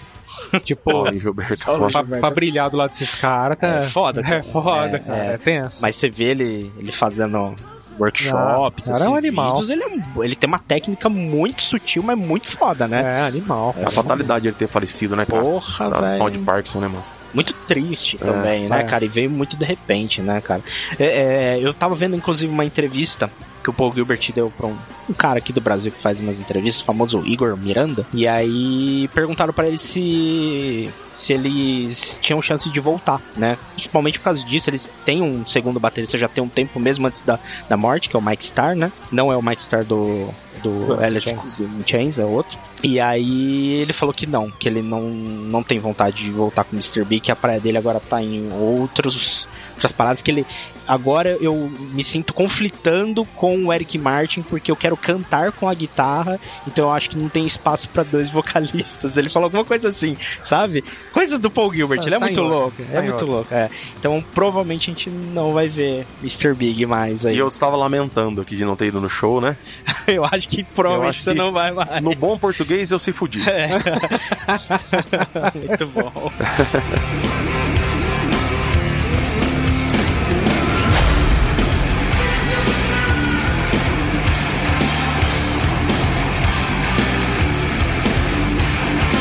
Bom, vou puxar mais um disco aqui que é o Carnival of Sins do Motley Crue. Selo Motley Crue no episódio. Não podia faltar o Motley Crue no episódio. Quase todos os episódios. A gente conseguiu ficar um sem falar de Motley Crue. Ah, tem, tem algum, já, já faz alguns episódios que a gente não É, fala do a Motley gente tá se Crue. contendo de falar de Motley Crue, mas esse não podia deixar, né, cara? E o grande barato aqui, a banda não tava no auge de performance. Vamos, vamos pontuar, assim. Tem discos ao vivo bem mais que eles estavam. O Vince Neil tava cantando melhor. O, o Mick Mars não tava com tanto problema de saúde, né? Tava Perfeito. movimentação, óbvio. Mas o que chama atenção nesse disco é a produção, o palco. A produção é uma Não- não, matadora. não dá nem né? pra chamar de palco. Aquilo é, é- é tipo. Um circo, é né? um circo, velho. É, é genial o que eles fizeram nisso. É, é a volta deles, né? Eles tinham parado com a banda. Inclusive, antes desse disco, tem um documentário que conta da volta deles, né? Que eles retornando das cinzas, eles encontrando o Mickey Mars naquele estado assim de saúde. Mal se mexia, né? Puta, ele não conseguia andar. é, você vê a cara deles na hora que eles veem o Mickey Mars. É, é, é triste nesse documentário, assim. Ele tava bem mal. E aí ninguém esperava que ia ter um retorno desse. E, cara, Mickey Mars tá lá fazendo o papel dele, obviamente. Não tá pulando, ah, mas tá tocando, velho. Tocando bem pra caralho. E esse show chama atenção por tudo isso, por, por essa fase conturbada, por esse documentário que, puta, a galera falou, será que vai ter mesmo um retorno? E aí vem um puta de um disco. Pesado, né, cara? Guitarra pesado, Tommy Lee descendo o braço. Esse É aí foi logo 2005, antes do né? Saints of Los Angeles. O Tommy Lee descendo o braço, Nick Six também, A as backing vocal lá dançando, pai. Nick Six fogo pra todo fogo, lado, as Cara, backing vocal. É lindo, é de arrepiar. É sensacional, né, cara? A de produção desse disco, as músicas estão muito legais. Obviamente eles pegaram, né, todas as os clássicos aqui, é. né? Cara, é, é um DVD que eu tenho muito carinho. É, tem, tem dois tipos de disco ao vivo, três. É, aquele disco ao vivo que é gravado numa turnê que divulga um disco, né? Uhum. E o Iron Maiden faz isso muito bem, o próprio Live After Death é assim. Tem aquele disco ao vivo que é igual a esse, que eles não estavam divulgando disco nenhum, eles estavam, tipo, Voltando. tocando, né? Tipo, vamos fazer um show que, que- que a galera quer ouvir e boa. E fizeram uma puta de uma produção. O repertório é perfeito, cara. Pra mim é perfeito esse repertório. E tem aquele caça-níquel, né? Que, tipo, a banda não sabe mais o que fazer, a gravadora pega, vamos lançar um ao vivo, pá, e mete um ao vivo, e mete outro ao vivo, Ou tá no outro ao vivo. contrato, né? É, tem, Tem que lançar outro disco, né? Tem que lançar É outro verdade. disco, é. E isso tem, isso tem acontecido cada vez mais, né? Porque antigamente a banda ganhava muito pelo disco, né? Gravava disco todo ano e tal. Hoje, com esses espaçamentos de lançamento de disco que não é tão interessante, estão enfiando ao vivo. O próprio Iron Maiden tá fazendo isso, né? Várias Um bandas. disco, um disco de estúdio, um ao vivo, um disco de estúdio, um ao vivo, um disco de estúdio, um ao vivo. E E aí, às vezes ao vivo até de show que eles fizeram lá atrás, É, hein? Tá muito comum e isso aí meio também. não traz mais nada de novo, né? É. Mas esse aqui é um bom exemplo de como se fazer um disco ao vivo, hein? Você tava no Rock in Rio quando eles tocaram? Alguém, alguém foi? Não, não Eu, sei. eu vi eles na Argentina. Na Argentina. Buenos Aires, turnê do Saints of Los Angeles, antes do Rock in Rio. Um pouco antes, né? Porque eles nunca tinham vindo aqui pro Brasil, né, cara? Não. Eles, ti- ele- eles vieram uma vez, eles nunca tinham vindo, mas eles vieram antes do Rock in Rio. Ou depois, agora, agora não lembro. Mas eles vieram pra São Paulo uma vez, em outra turnê, mas também na mesma época que eles vieram pro É, foi Rio. tudo junto, É, assim, Não show. lembro se foi, tipo, um pouquinho antes ou um pouquinho depois. Mas, tipo, eles nunca tinham vindo pro Brasil, por isso quando eles vieram pra Argentina... Muita gente daqui saiu pra, pra lá. É, tipo, eu, eu fui um desses. Então, tipo, o Denis falou, cara, o Motley Crue nunca veio pro Brasil, acho que nunca vai vir. Os caras estão indo na Argentina, vamos lá? Eu, porra, vamos. Aí eu meti o louco, fomos, nunca tinha saído do Brasil, aí, tipo, tem até um, um drops aqui no Pod Rock que eu conto essa história. E, enfim, meti o louco, fui lá pra, pra ver o show, tomamos um dilúvio na cabeça lá. Nossa, é legal os vídeos. Da- cara, no vídeo você, você vê direitinho. A água, uma água, água, aquele dilúvio lavou a alma de todo mundo ali. Tipo, o, o, o Tommy Lee loucaço, porque toda hora ele ia lá na frente, esse é o melhor show da minha vida, não sei o que, não sei o que. Tipo, a bateria pingando, os pratos pingando, o microfone do Vince Neil a cada duas músicas pifava o microfone no meio da música por causa da água, a cera. legal do Motley Crue é isso, né, cara? Cara, Porque mas- os caras... Os caras Foda-se, empolgam. né? Foda-se. Os caras empolgam. é Os isso caras que é empolgam, velho. Mas desde o começo era assim, né, É. cara? Aliás, era uma característica das bandas da época, né, cara? Sim. Mas o Motley Crue, acho que junto com o Guns N' Roses, assim, eles, eles eram uma banda perigosa, né? É, falam, né? sim, sim, sim. Uma banda bem... Se fosse uma banda um pouquinho mais certinha, já ah, pifa o microfone, peraí, ia ter que fazer todo um, um discurso. É, Puta, pausar o é, show. mó saco, velho. Motley Crue, velho, os caras cumprem é, o, o que a gente espera deles, né? É, justamente, é, di- é diversão. Dr. Phil Good é um dos melhores discos de... Porra, que já teve, né, dentro do hard rock, É. né, cara? Sim. É, sem O Bob Rock sabe fazer coisa. Porra, falar só discos do Bob Rock aí dá só pedrada. Então, próximo aí, Netão. Puxa um meu aqui. Vou pro Judas Priest, Meltdown 98. Você foi de Meltdown, é? Cara. eu achei que você ia puxar Com o Reaper, né? o Unleashed. O Reaper. O Reaper. O Reaper. É, com o Reaper. Cara, o, o classicão é o Unleashed the East, Sim, né? é. Com o Rob Halford e tal. Que é o que eu, se você perguntar disco ao vivo do Judas, Eu, Judas. eu vou nele. É, tipo, 9 em cada 10 pessoas vão falar o Unleashed the East. Mas eu tenho muito carinho no Meltdown 98 com o Reaper, cara. Que, tipo, eu comprei logo que saiu. É, é, assim, eu, eu ouvi o Jugulator quando saiu, mas eu não, eu não consegui comprar o CD na época. Ele nem saiu nacional, só tinha importado e tal. E depois eu fui comprar muito tempo depois. Mas a hora que eu escutei o Jugulator com o Reaper e tal, aquele peso, aquela bateria, aquele negócio violento, eu falei, cara, minha cabeça explodiu na hora que eu vi o Jugulator. E aí, quando saiu o disco ao vivo, aí saiu nacional, um CD duplo ao vivo. Aí saiu, comprei no ato. E cara, ali eu quase furei o CD tanto que eu ouvi. Aí, mais ou menos igual eu fiz com o G3, que eu falei que eu, que eu não me contive com o CD e comprei o DVD. DVD. Eu fiz a mesma coisa, que o DVD é um outro show, que é o Live in London, mas é, é, é, um- acho que um pouquinho depois do, do Meltdown, mas também com o Reaper, que também, cara, Pedrada. é, aí eu, eu peguei um carinho na fase com o Reaper do- no, no Judas muito grande, cara. Eu go- gostei muito dele ao vivo. Gosto muito dos E ele é presença dele. ao vivo também, né? Ele é presença, cara. O que ele, é- o que ele tem de xarope, ele tem de bom ao vivo.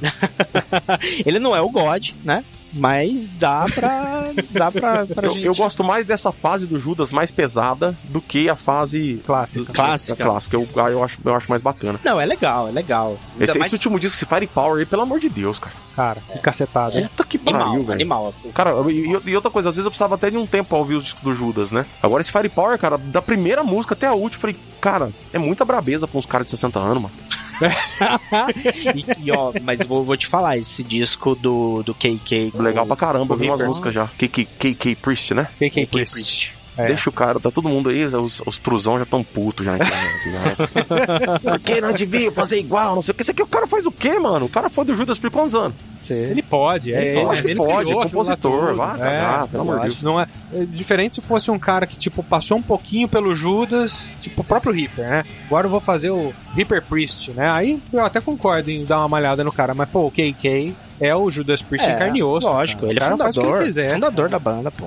Então é foda. Então, cara, pra ir, infelizmente eu não vi o Judas ao vivo com o Reaper. Gostaria muito de ter visto. Fez um show no Brasil, cara. Fez, fez. um show no Brasil. O Léo foi. E queria muito ter visto. Não vi, mas eu vi o Judas com o Halford e vi o Reaper sozinho, então tá. Fiquei feliz no fim da história. Conseguiu. Eu vi o Judas duas vezes, né? A gente viu o Judas duas vezes, né? Com o No White Monsters? Snake e no Monsters. É no Monster, né? O Judas tocou dois dias, né? Sim. Ah, você foi nos dois dias do Eu fui nos Monster. dois dias do Ah, Monster. sim. Eu vi no Monster também, mas eu vi também com o White Snake, quando veio o Judas White Snake. Então eu vi o, o, o Judas o duas segundo vezes. show foi bem mais foda. Eles não estavam tão cansados, assim, que nem no primeiro show, assim. Tá, Achei bem bacana. tá. Foi foda. Pesado pra caramba. Pesado pra caramba, cara. E aquele guitarrista lá, aquele menino lá. O cara é bom, cara. Esse, que pariu. essa novela é do E caralho. outra coisa legal, você vê, porque o, o, o Glenn Tipton, né? O, o baixista, eles ficam bem mais no canto deles. assim, né, Bastidores mano? ali, né? o, o tanto é que o Glenn vai um pouquinho mais pra frente pra solar as músicas. Agora esse cara não, esse cara pirando assim. Ele pá. que deu gás, né? Deu, Ele deu um que deu gás gás pra banda. banda de novo. Eu tenho certeza que ele deve ter contribuído bem pra esse último disco, né? Com certeza. E o, e o Scott também, né, cara? O Scott Travis. É, eu acho que os Ah, dois que ali, né? braço, né, meu? Pelo amor de Tem uma Deus. um puta no guitarrista e um puta no baterista ali pra segurar um. É, pra mim o Judas se divide aí antes e depois do Scott, cara. A Painkiller Com pra frente é. O Unleash é the I- The, The Ish é aquele disco que todo mundo critica porque teve muito overdub, não sei o quê.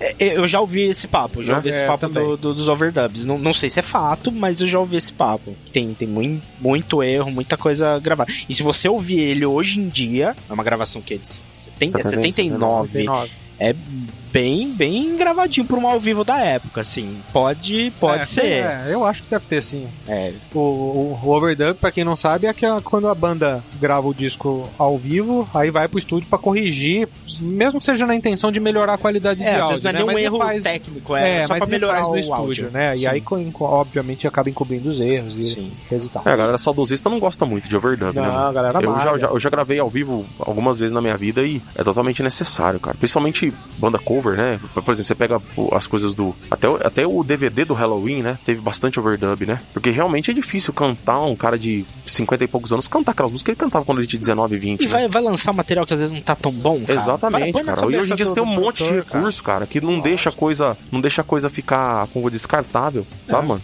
Eu tiro rebarba de voz em estúdio pra cacete, já tirei muito já. É, eu não vejo problema nenhum. É, eu acho que quanto, quanto mais você apresentar um trabalho bom pro teu público, cara, Melhor. é muito mais É, importante. eu, você também entendeu? acho, eu também acho que vale mais você entregar um, um som de qualidade do que, ah, não, mas é do jeito que tinha que ser, ao vivo, do jeito que saiu, não sei o que. Eu também não tenho esse apego, não. Eu acho que também não. ouvir um som de melhor qualidade vale muito mais a Sem pena. dúvida. Outro que nós falamos aqui, o próprio Iron Maiden Rock in Rio, aquele gravado em 2001 do, do Brave New World, tá cheio de overdub ali, tá cheio de colagem de voz, de, de, de remendinhos ali, enfim. Não deixa de ser incrível. E em situações ao vivo assim, cara, você tem muita falha técnica, né? Às Tem, vezes uma batida pode acontecer, é, pode um acontecer. microfone que deslocou de lugar. Cara, tanta coisa pode acontecer. E ainda, Então- ainda mais um- uma banda com, com, com, a, com a- com a dinâmica que esses caras têm. Às vezes que o cara tá correndo, cantando, o microfone afastou da, da boca dele, deu aquela diminuída na, no É, volume da é voz. verdade, você vai né? em estúdio e você corrige essas coisas. Você falou Normal. disso, eu lembrei daquele DVD do Kiss,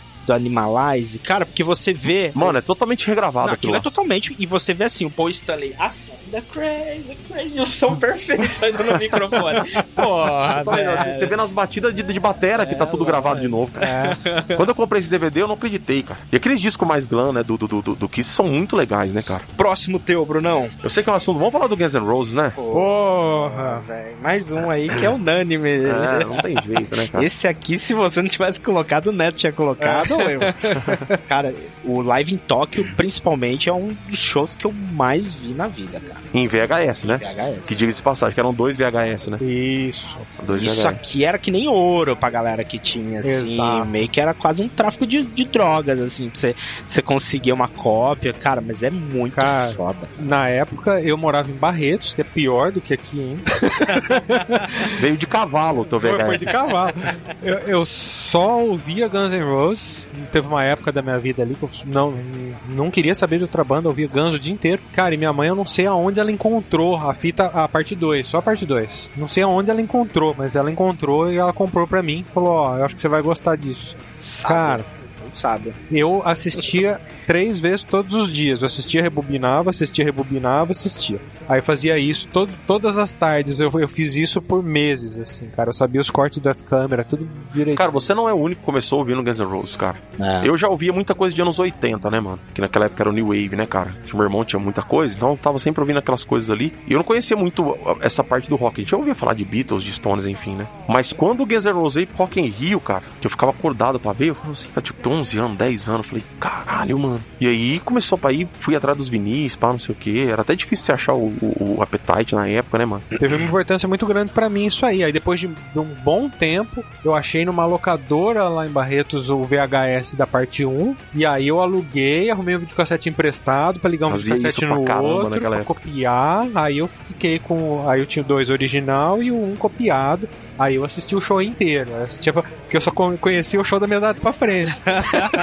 Só tinha a segunda parte. É, e, e assim, eu demorei um tempo pra entender isso aí. Pra mim, o, o show abria com aquilo lá, o Cube Mine, aí vinha solo de bateria, não sei o que. Aí depois que eu fui entendendo. É que você fica soprando o, o trenzinho, né? Pra começar com o Night Train, né? É, o começo do show é com Night Train lá O que parte mais me remete a esse show é Double Talk King Jive. Que Pois tem é. aquela introdução gigantesca, né? Que é muito mais pesado aqui no disco, mano. Muito mais pesado, é absurdo, cara, cara. fala, caralho, mano. É muito foda. É foda. É o Slash ali, E o, e o Duff e a batera É, só, o né? Matt, o Matt Matt morre naquilo lá. arrebentando, É. cara. É muito foda, muito foda. Muito mesmo. E o tipo, falando em ao vivo, tem o, o, o EPzinho lá, o Live Like a Live- Suicide, Live a Suicide. né? Uhum. Que é tipo, que é um ao vivo que não é ao vivo, né? Você sabe. É, eles. Ele é- foi, foi- ele foi gravado em estúdio, é, e colocado a voz da galerinha lá. ah, e, e é aí foda. colocou, colocaram o título de live, não sei por que motivo eles quiseram dar essa impressão aí de, de lançar um fake ao vivo.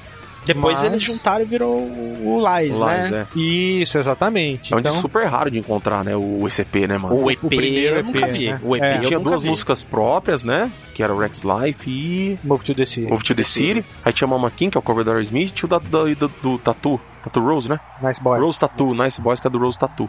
Que era a banda que o, que o Easy e o Axel faziam parte antes do, do Guns. Cara, é, e era muito legal, né, cara? O paradoxo do Lies, né, mano? Muito. Você escutava aquela parte acústica, depois você virava o disco e não tinha, né? E na verdade o primeiro disco do Guns é o Live Like a Suicide, né? A Appetite veio depois, né? Se for ver, né? É, é, é que é um EP, não é? Não é um É. álbum completo, é exatamente isso. É o primeiro, que é o ao vivo fake, com É. quatro músicas. Aí depois o primeiro álbum, aí sim, considerado álbum de estreia, é o Appetite. Aí depois do Appetite, aí a grava... tipo, aí explodiu, foi aquilo que todo mundo sabe, e a gravadora foi em cima, né? Precisamos de um disco. E não tinha condição de gravar, o Steve Adler não parava sentado na bateria. Punha ele na bateria, ele caía. Punha ele na bateria, ele caía. Adler Aí é os caras falaram: vamos gravar um violãozinho, vamos assobiar aqui, fazer um. Vamos ter paciência com o Steve Adler. Hã? Pegou o trocadilho? É, Hã? sim, sim. Aí fizeram aquele disco meio acústico, pô, enfia as quatro músicas do EP ao vivo ali, pá, e soltou, a gravadora ficou feliz porque vendeu um monte.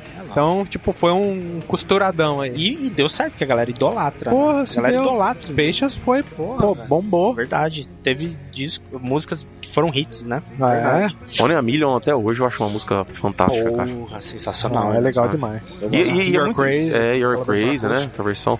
E, e o mais foda de tudo desse, desse, desse disco, né, cara, é, é- é como que, que, que os caras conseguiram compor, né, versões acústicas, né, mano, assim, numa, numa velocidade... Você vê como que tava a, a criatividade dos malucos na época, né, mano? E, tipo, lógico, né, hoje a gente vê nas, nas biografias sobre Steven Adler, a gente sabia que ele não ia ficar na banda, né, mano? Não tinha como, né, cara? É.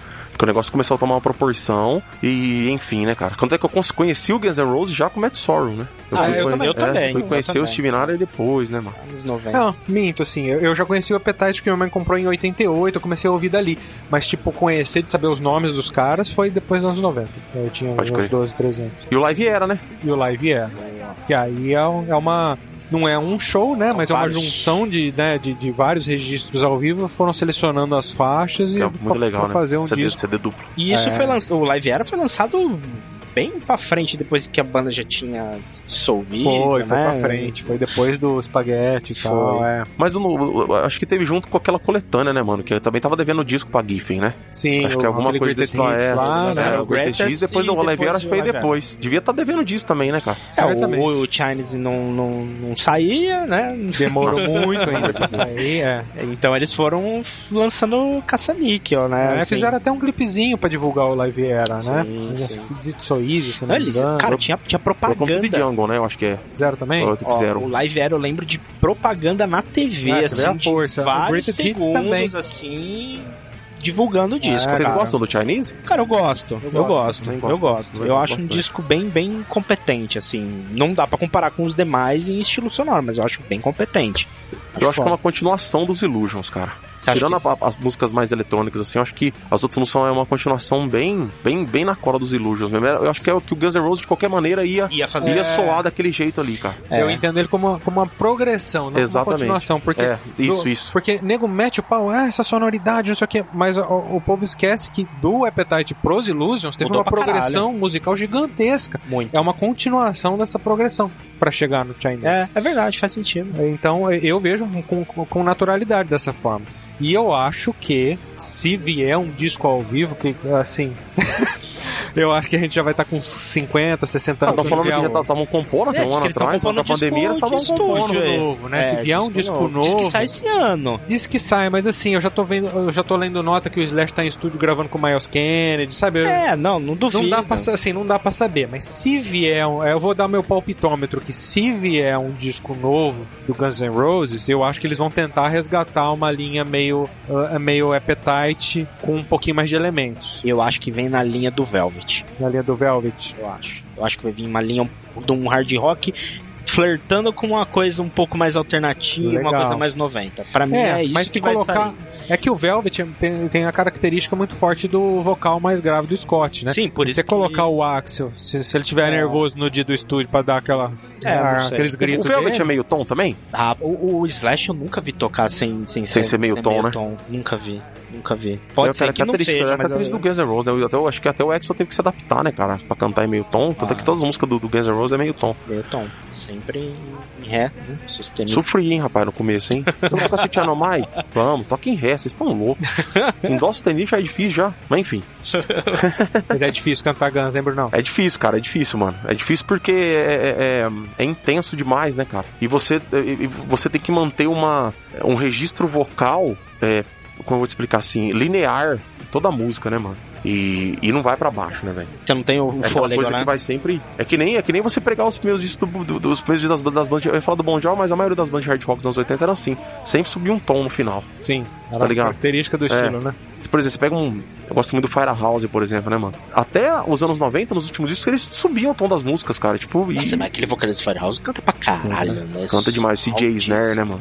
Altíssima, mano. E. Ele e o cara do Hardline lá, o dois pra mim são da fase 90 ali de os vocalistas dessa fase meio descolada de hard rock aí, eu acho que são os, os caras que cantam mais alto, cara. Mas eu acho que tinha, com certeza, mas eu acho que tinha muita mão de produtor na época, viu, cara? Porque eu acho que pegavam. Eu acho que se não fosse alto naquela época, não rolava. É, sim, sim. Você pega, por exemplo. Estados Unidos. É, Estados Unidos. Você pega o Skid Row, por exemplo, cara. O, o Sebastião Maia naquela época já não dava conta de cantar as músicas de estúdio direito, né, mano? Porque, tipo, os caras arrancavam tudo. O Bon Jovi mesmo, John Bon Jovi, né? Saindo um pouco aqui do. do, do um pouquinho mais da parte técnica. É, o New Jersey, eles foram subindo, né? As músicas foram cada, cada, cada vez mais altas. O New Jersey também, o John Bon Jovi saiu estafado de lá. Tanto é que ele precisou de um tempo pra lançar o Blaze of Glory, depois precisou de outro tempo pra lançar o Keep the Faith, e tá na bosta que tá hoje. Mas se, mas se você parar pra pensar falando de Bon Jovi, né? Se pegar o Sleeper, tem música do, do Sleeper ali que ele nunca usou cantar ao vivo, se cantou, cantou pouco, Mas né, não tem nem como, né, cara? É muito alto, velho. É muito alto.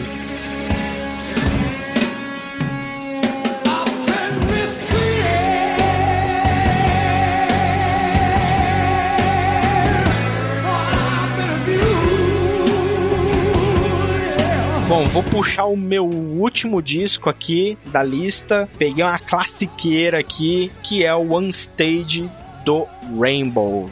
Cara, esse disco, ele é sensacional em todos os aspectos, assim, é o Rich Blackmore no auge, na minha opinião, assim, ele fazendo melhor guitarra que ele poderia fazer na vida dele, o Dio mostrando a cara, eu acho que é aqui que o Dio realmente falou, puta, sou eu, né, porque até então você pegava os discos do, o disco, né, eu acho que só tinha o, o primeiro do, do, do Rainbow, o Dio era um meio co- coadjuvante, né? Apesar de ser a voz ali, tipo, quem tava levando o disco era o Rich Blackmore, tanto que era Rich- Rainbow Rich Blackmore, né? Mas aqui com esse disco, que assim começou a sair aqueles negócios de VHS, sair vídeo, sair uma coisa na TV, que o, o Dio começou a aparecer, né, cara? E a galera vê, puta o Dio rebenta, né, cara? Então, pra mim, o que faz esse disco mágico, e eu não tenho muito pra falar dele, porque eu acho ele foda e ponto final, mas.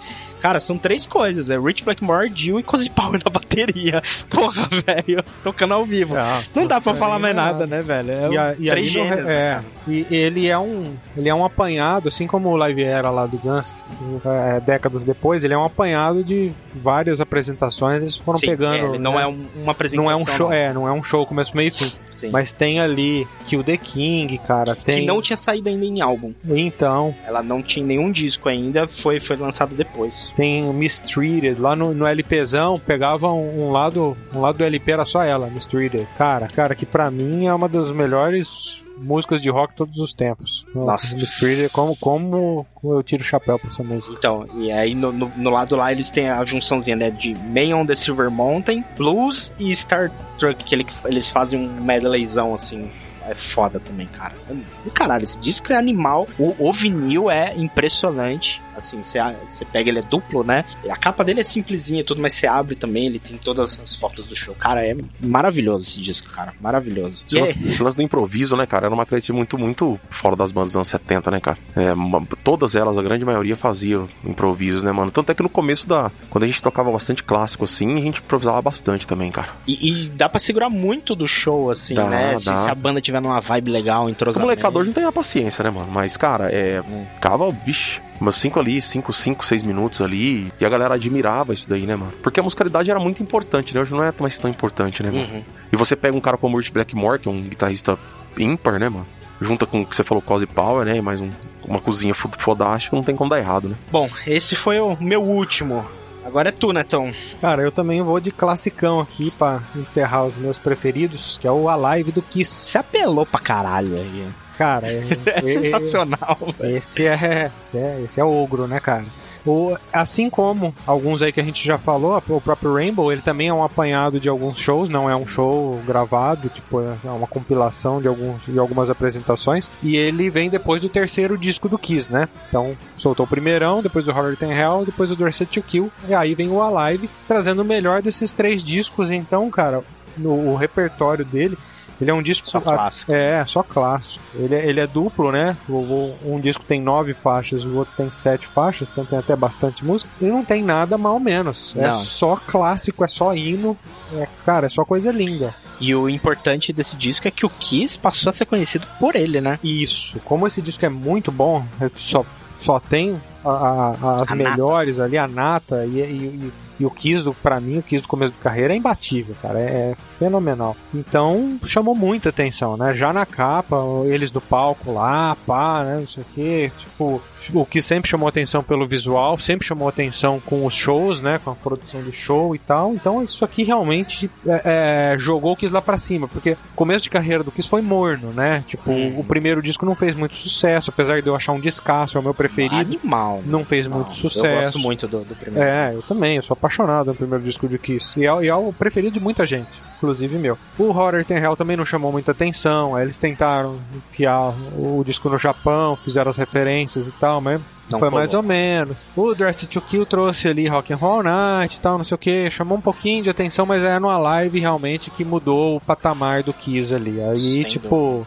aí jogou o Kiss pra lá pra cima, né, cara? E se você já ouviu Rock and Roll All Night em rádio, em, em algum lugar, provavelmente a versão que você ouviu é a do, do Alive Do 1. Alive 1. Provavelmente, não é a do, do Dressed to Kill, não, cara. Porque é muito mais comum tocarem a, a versão ao vivo, né, do, do Alive, do que de qualquer outro. E, outra e- apresentação. e acho que é, se não for a única, uma das únicas bandas onde acontece isso, né, cara? É, é, que a música, uma, A a, música música mais vivo. famosa da banda É. e aqui a, a versão que é mais tocada é tocada É ao vivo, é ao é, de vivo. estúdio, é, porque louco geralmente isso, o estúdio já se faz pra tocar no rádio, né? Sim. E com, com eles não é diferente. Mas o Alive fez, fez um sucesso que, tipo, né, rompeu aí as barreiras, né? E deu tão certo que eles fizeram aí o Alive 2, Dois. que é muito legal também. É, É o que eu mais ouvi, o 2. É O- é o que você mais ouviu. dois, é. O que eu mais ouvi. ouvi foi o 3, É, que é com o Bruce Kulick, que o Sim. Eric Singer, Que é na muito turnê bom do também. Revenge, muito bom, porque foi o primeiro disco do Kiss que eu tive. e aí a, a que sai, do, acho que do 3, que é a que mais tocou, foi a Forever, né? Que, que eles tocam Sim, ao vivo, que sim, é bem sim. famosa a versão. Ah, é, 3. ali já pega até o Revenge, então é um apanhado tipo, toda a carreira do Chris praticamente, é muito bom o Alive 3. Foda. E depois eles fizeram aquele 4, que é com orquestra, né, que é muito legal também. cara. Sim, Todo mundo Muito pintado, né? Toda a orquestra pintada, muito, Muito bacana, massa, muito massa. bacana. Fi- Fizeram o disco e obviamente fizeram também o DVD. É, dos outros Alive não tem, né? O lançamento em DVD você acha ali nos Kissology, você acha os- esses registros. Algumas Mas coisas. o, é, né? mas o lançamento de você ir, nossa, comprei o, o DVD do Alive, eu, eu acho que foi o, o, o Alive 4, que eles soltaram assim, mas faz todo sentido com aquela orquestra, todo mundo com a cara pintada. Sim. É uma coisa que as pessoas tinham que ver, né? Se eu não me engano, foi E gravado na pelo Austrália. ano que foi lançado também, É. já, já justificava, né? Sim. Se bem que o 3 já, já, já dava pra ter, né? Já dá, Já o dava. 3 já. O 3 É, já dava. O 3 mas já dava, mas o, o 4 Mas foi enfim. mais por causa do lance da orquestra. É, provavelmente. já tava sem o Ace, ali é o Tommy Taylor, mas ainda com o Peter Chris. Era o Peter Chris e o Tommy Taylor junto com o Paul Eugene. E a orquestra toda de, de, de maquiagem e tal. É, maravilhoso, É da hora, né, cara? É sensacional. É Eu, eu também, o primeiro contato que eu tive com o Kiss Discovery foi a Live 3 também. Acho que pela época, né, cara, que a gente começou a ouvir música. É a né, época que a gente tava descobrindo as coisas. né? É, e eu, eu ouvi, Anos ouvi 80. falar do Alive 1 bem depois, cara. E tá, e bem depois assim, né? Depois que você começa a gostar da banda, você começa a procurar. Naquela época a gente só achava isso daí em revista, né? Sim, exato. E é, é o que a gente tinha acesso, né? Tipo, você ia na Americanas, o que, que tinha lá pra comprar? O Kiss Alive 3, É. é. o que tava rolando na época. Aí, aí você ia ter lá, sei lá o que, que tava rolando na época, ó. É, 93, deve ser por aí. Olha lá, Pearl Jam, Nirvana. Tava começando já, né, cara, o- é. o- Movimento grunge. Então, assim, você tinha os, os Bambambam Bam Bam ali, acho que o Van Halen tava soltando Balance, né? Acho que já tinha soltado. Enfim, você- você- é, é, o que, é o que a gente tinha, né? Então a gente ia lá, escolhia um daqueles lá, pelo menos comigo era assim, né? Eu lia na revista, pô, isso aqui deve ser legal, acho que eu vou, vou comprar, né? aí comprava e aí chegava em casa e aí descobria se gostava ou não gostava. Sim. Pois é, pois é. Quantos Mas a- CDs, né? não- A gente não Mas a Live Stage assim. tem um bom compilado de músicas antigas também. Muito bom, muito bom. Eu E o Revenge é tenho um disco que eu gosto do Revenge porque ele é pesado, né? Porra, Revenge Maravilhoso, animal. maravilhoso. Pra mim é o melhor disco do que Sem Máscara é o Revenge. É muito foda, é muito foda. Não sei se é o melhor, mas é muito foda. Vamos pro último disco, então? Agora é um disco do Brunão. Vamos lá. Você colocou o Testament, né? Live at Fillmore, né? Porra, descasso. É um disco que eu não tinha ouvido. É o único de todos que a gente tinha falado aqui que eu nunca tinha ouvido. Eu comprei esse, eu comprei esse logo quando eu gostava muito do Practice, Pra- Practice What You Preach, do Souls of Black e, e do Live at Apocalypse City, que era um EP ao vivo, né? Aí, ó, tem também um EP ao vivo antes do Live at Fillmore. E o Live at Fillmore foi lançado também nos anos 90, logo após o disco Low, É a turnê do Low, né? o turnê do Low, que na bateria era o John Dett, que fez uma pontinha no Slayer logo depois, né? No, na guitarra era o James Murphy, que tocou com o DF, né? Enfim. E no baixo, no baixo era, era os três, né? Era o Greg Christian, o Eric Peterson e o Chuck Billy, né? Eu, gostei- eu sempre gostei muito do Testament porque eu gostava muito da técnica do, do, do Alex Skolnick, cara. Eu, É, eu acho que ele é, é, fenomenal. era um guitarrista, assim, tipo, com timbre único, o jeito como ele tocava as músicas, né, mano? E o, e o vocal do Chuck é Billy, né, cara? Tem muita gente que compara eles com o Metallica no começo da carreira, né? Mas enfim, eu- É muita Tá. gente que fala também que eles deveriam estar junto no, no Do Big Four, né, mano? Que deveria ser um Tem Big tanta Five, qualidade né? quanto Tem. É animal, as demais. É animal. E sempre tocou com músicos fodas, né, cara? Todo, Sempre. todo- sempre, né? Sempre tem muito. e- Inclusive, eu tava, tava até é, revisando, vendo depois disso, né, pra gente falar hoje. Tem um DVD, né, do, do Testament. Que eles lançaram com a reunião, né? Que voltou o, o- baterista. Puta, como eu não vou lembrar o nome do baterista? Ele, o baterista não tava nem tocando batera, o batera original. Aí ele voltou pra esse DVD que é um live em London. Ele voltou pra esse. Tocou três, quatro músicas e foi a volta do Skolnick. Tá. Inclusive, eu, quando eu fui ver o Testament no Via Funchal aqui, fui eu e as lendas, né, mano? Nossa, cara, foi, foi uma das viagens mais da hora que eu fiz, cara, pra ver show. A gente assistiu do camarote, mano, Via Funchal. Que massa. E era o, o Nick Barker na batera, mano. Que acho que é do Jim Borg. Uhum. Cara, gigante, cara, Monstro. carecão, assim, monstruoso, cara. Mano, impecável o show, cara, impecável. Esse é um show que eu não, não vi e tenho vontade de ver, porque deve ser uma quebradeira. Não, e hoje deve estar melhor ainda, porque é o Gene Hogan na batera, né? E o Chris George, né? No baixo. É, Eu gosto muito do Bay Area, cara. Todas Eu as também. bandas. Ah, eu é, também. mas é massa, né, cara? A trecheira, a trecheira dos anos 80 ali. E eu, e eu gosto muito mais, assim. do- Uma, um, um marco importante, assim, na música extrema pra mim, né, cara? Muita gente acha que. Ah, você gosta de música extrema? Cara, eu adoro death metal, adoro trash, adoro grind. E escuto muito, cara, escuto muito. E eu acho que a tecnologia veio nos ajudar a entender melhor tipo- a música extrema, tá ligado? Porque você consegue hoje em dia ouvir todos os instrumentos de uma maneira mais detalhada, sabe? Eu gosto muito dos death progressivos, tipo do, do, do né, mano? E você consegue ouvir os detalhes do- da- das loucuras dos caras, mano. Você fala, veio, Você consegue ter um equipamento, um É, fone bom, né, um exatamente, aparelho cara. que vai tocar com boa resolução. sabe? Você pega um produtor que é o Rick Rubin, que é um, o Rick Rubin, que é um, que é um cara fora também pra esse tipo de estilo, né? de estilo. Então, mano, enfim, né, cara? É, eu, eu, eu acho. Eu gosto muito dessa, dessa, época aí do, do, do metal pesado. O, o legal desse disco que você escolheu do, do Testament é assim, que é um. Eu acho que é uma característica do Testament, né? Que, como tem bons guitarristas, né? É uma fritação no trash que você não, não vê em qualquer lugar, né, Com mano? certeza, mano. Nossa, que fritação animal. E você vê isso ao vivo, é muito foda, né, cara? É uma coisa que, assim, pô, você vê lá com o Megadeth de vez em quando. No Anthrax já não é tão comum tanta fritação. No, no, no Metallica você não vê. No Slayer você não vê. Isso é uma coisa mais pro Testament e um pouquinho pro, pro Megadeth, É, né? Com Então certeza. você vê por quê? Porque são bandas que têm guitarristas muito fodas, né, cara? é. Com É certeza. isso que eu, que eu pude reparar nesse disco. Eu achei bem foda.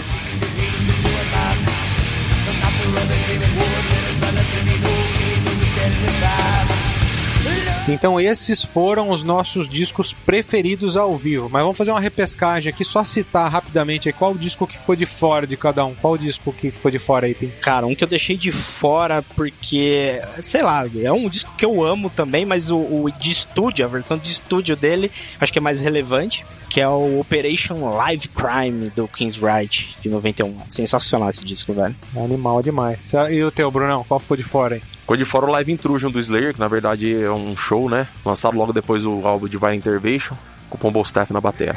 Show de bola. E o meu ficou de fora o White Snake Live in the Heart of the City, que eu gosto muito. Clássico. E eu ia ficar na dúvida também, ele ou aquele Live in Still of the Night, que também é É matador. bom pra caramba. O White Snake ao vivo soa bem pra caralho. E tem aquele ah, do, do White Snake também, que é a- o Sleep, Sleep of Tongue, né? Da turnê do Sleep of the Que Tongue. saiu bem depois, Que é né? É, também, que já com acho que é um monster, né? É fudido, É. né, velho? Fudido. Enfim. É isso, né, Netão? Esses foram vários dos discos ao vivo. Tem um monte, né, que a gente gostaria de colocar aqui. A gente só fez um, um catadão aqui, a gente escolheu cinco cada um. O Neto deu a ideia de puxar mais um aqui de repescagem. Então, totalizamos 18 discos, é isso? É, tem alguém de exatos aí, né, É, pra mara- representar. Maravilha. Próxima vez nós vamos fazer um churrasco um dia inteiro pra falar só sobre disco ao vivo, tá? Aí. É isso aí, a gente agradece o Brunão, Bruno Brito, rei dos palcos aqui, mais de mil palcos aí que já, já subiu, com certeza. 600 só de terça-feira, né? Fora os 20 e tantos anos de carreira aí, então se tem algum cara que entende de ao vivo aqui, Pô. é o Brunão. Então a gente respeita muito e agradece muito a tua presença aqui, Brunão. Eu agradeço vocês aí pelo convite. Fiquei feliz que deu certo, né? Porque a gente tava meio distante aí por causa da pandemia. Mas enfim, obrigado a todo mundo que ouviu aí. Obrigado vocês dois aí pelo convite. E tamo junto, vamos que vamos. Show de bola, valeu. Lembrando que nós estamos lá no Instagram, PodRockBR. Entra lá, deixa sugestão de pauta. Ganha um Com- prêmio lá. Cheio de sorteios, o tempo todo tá rolando sorteios, então fica de olho. Também deixa aí, comenta aí o, disco que você gosta, né? O disco ao vivo que você gosta aí que a gente não falou nesse episódio. É isso aí, também estamos lá no, no Facebook, Pod Rock, e no nosso site, podrock.com.br. Valeu pela companhia, um abraço, galera. Valeu. Valeu!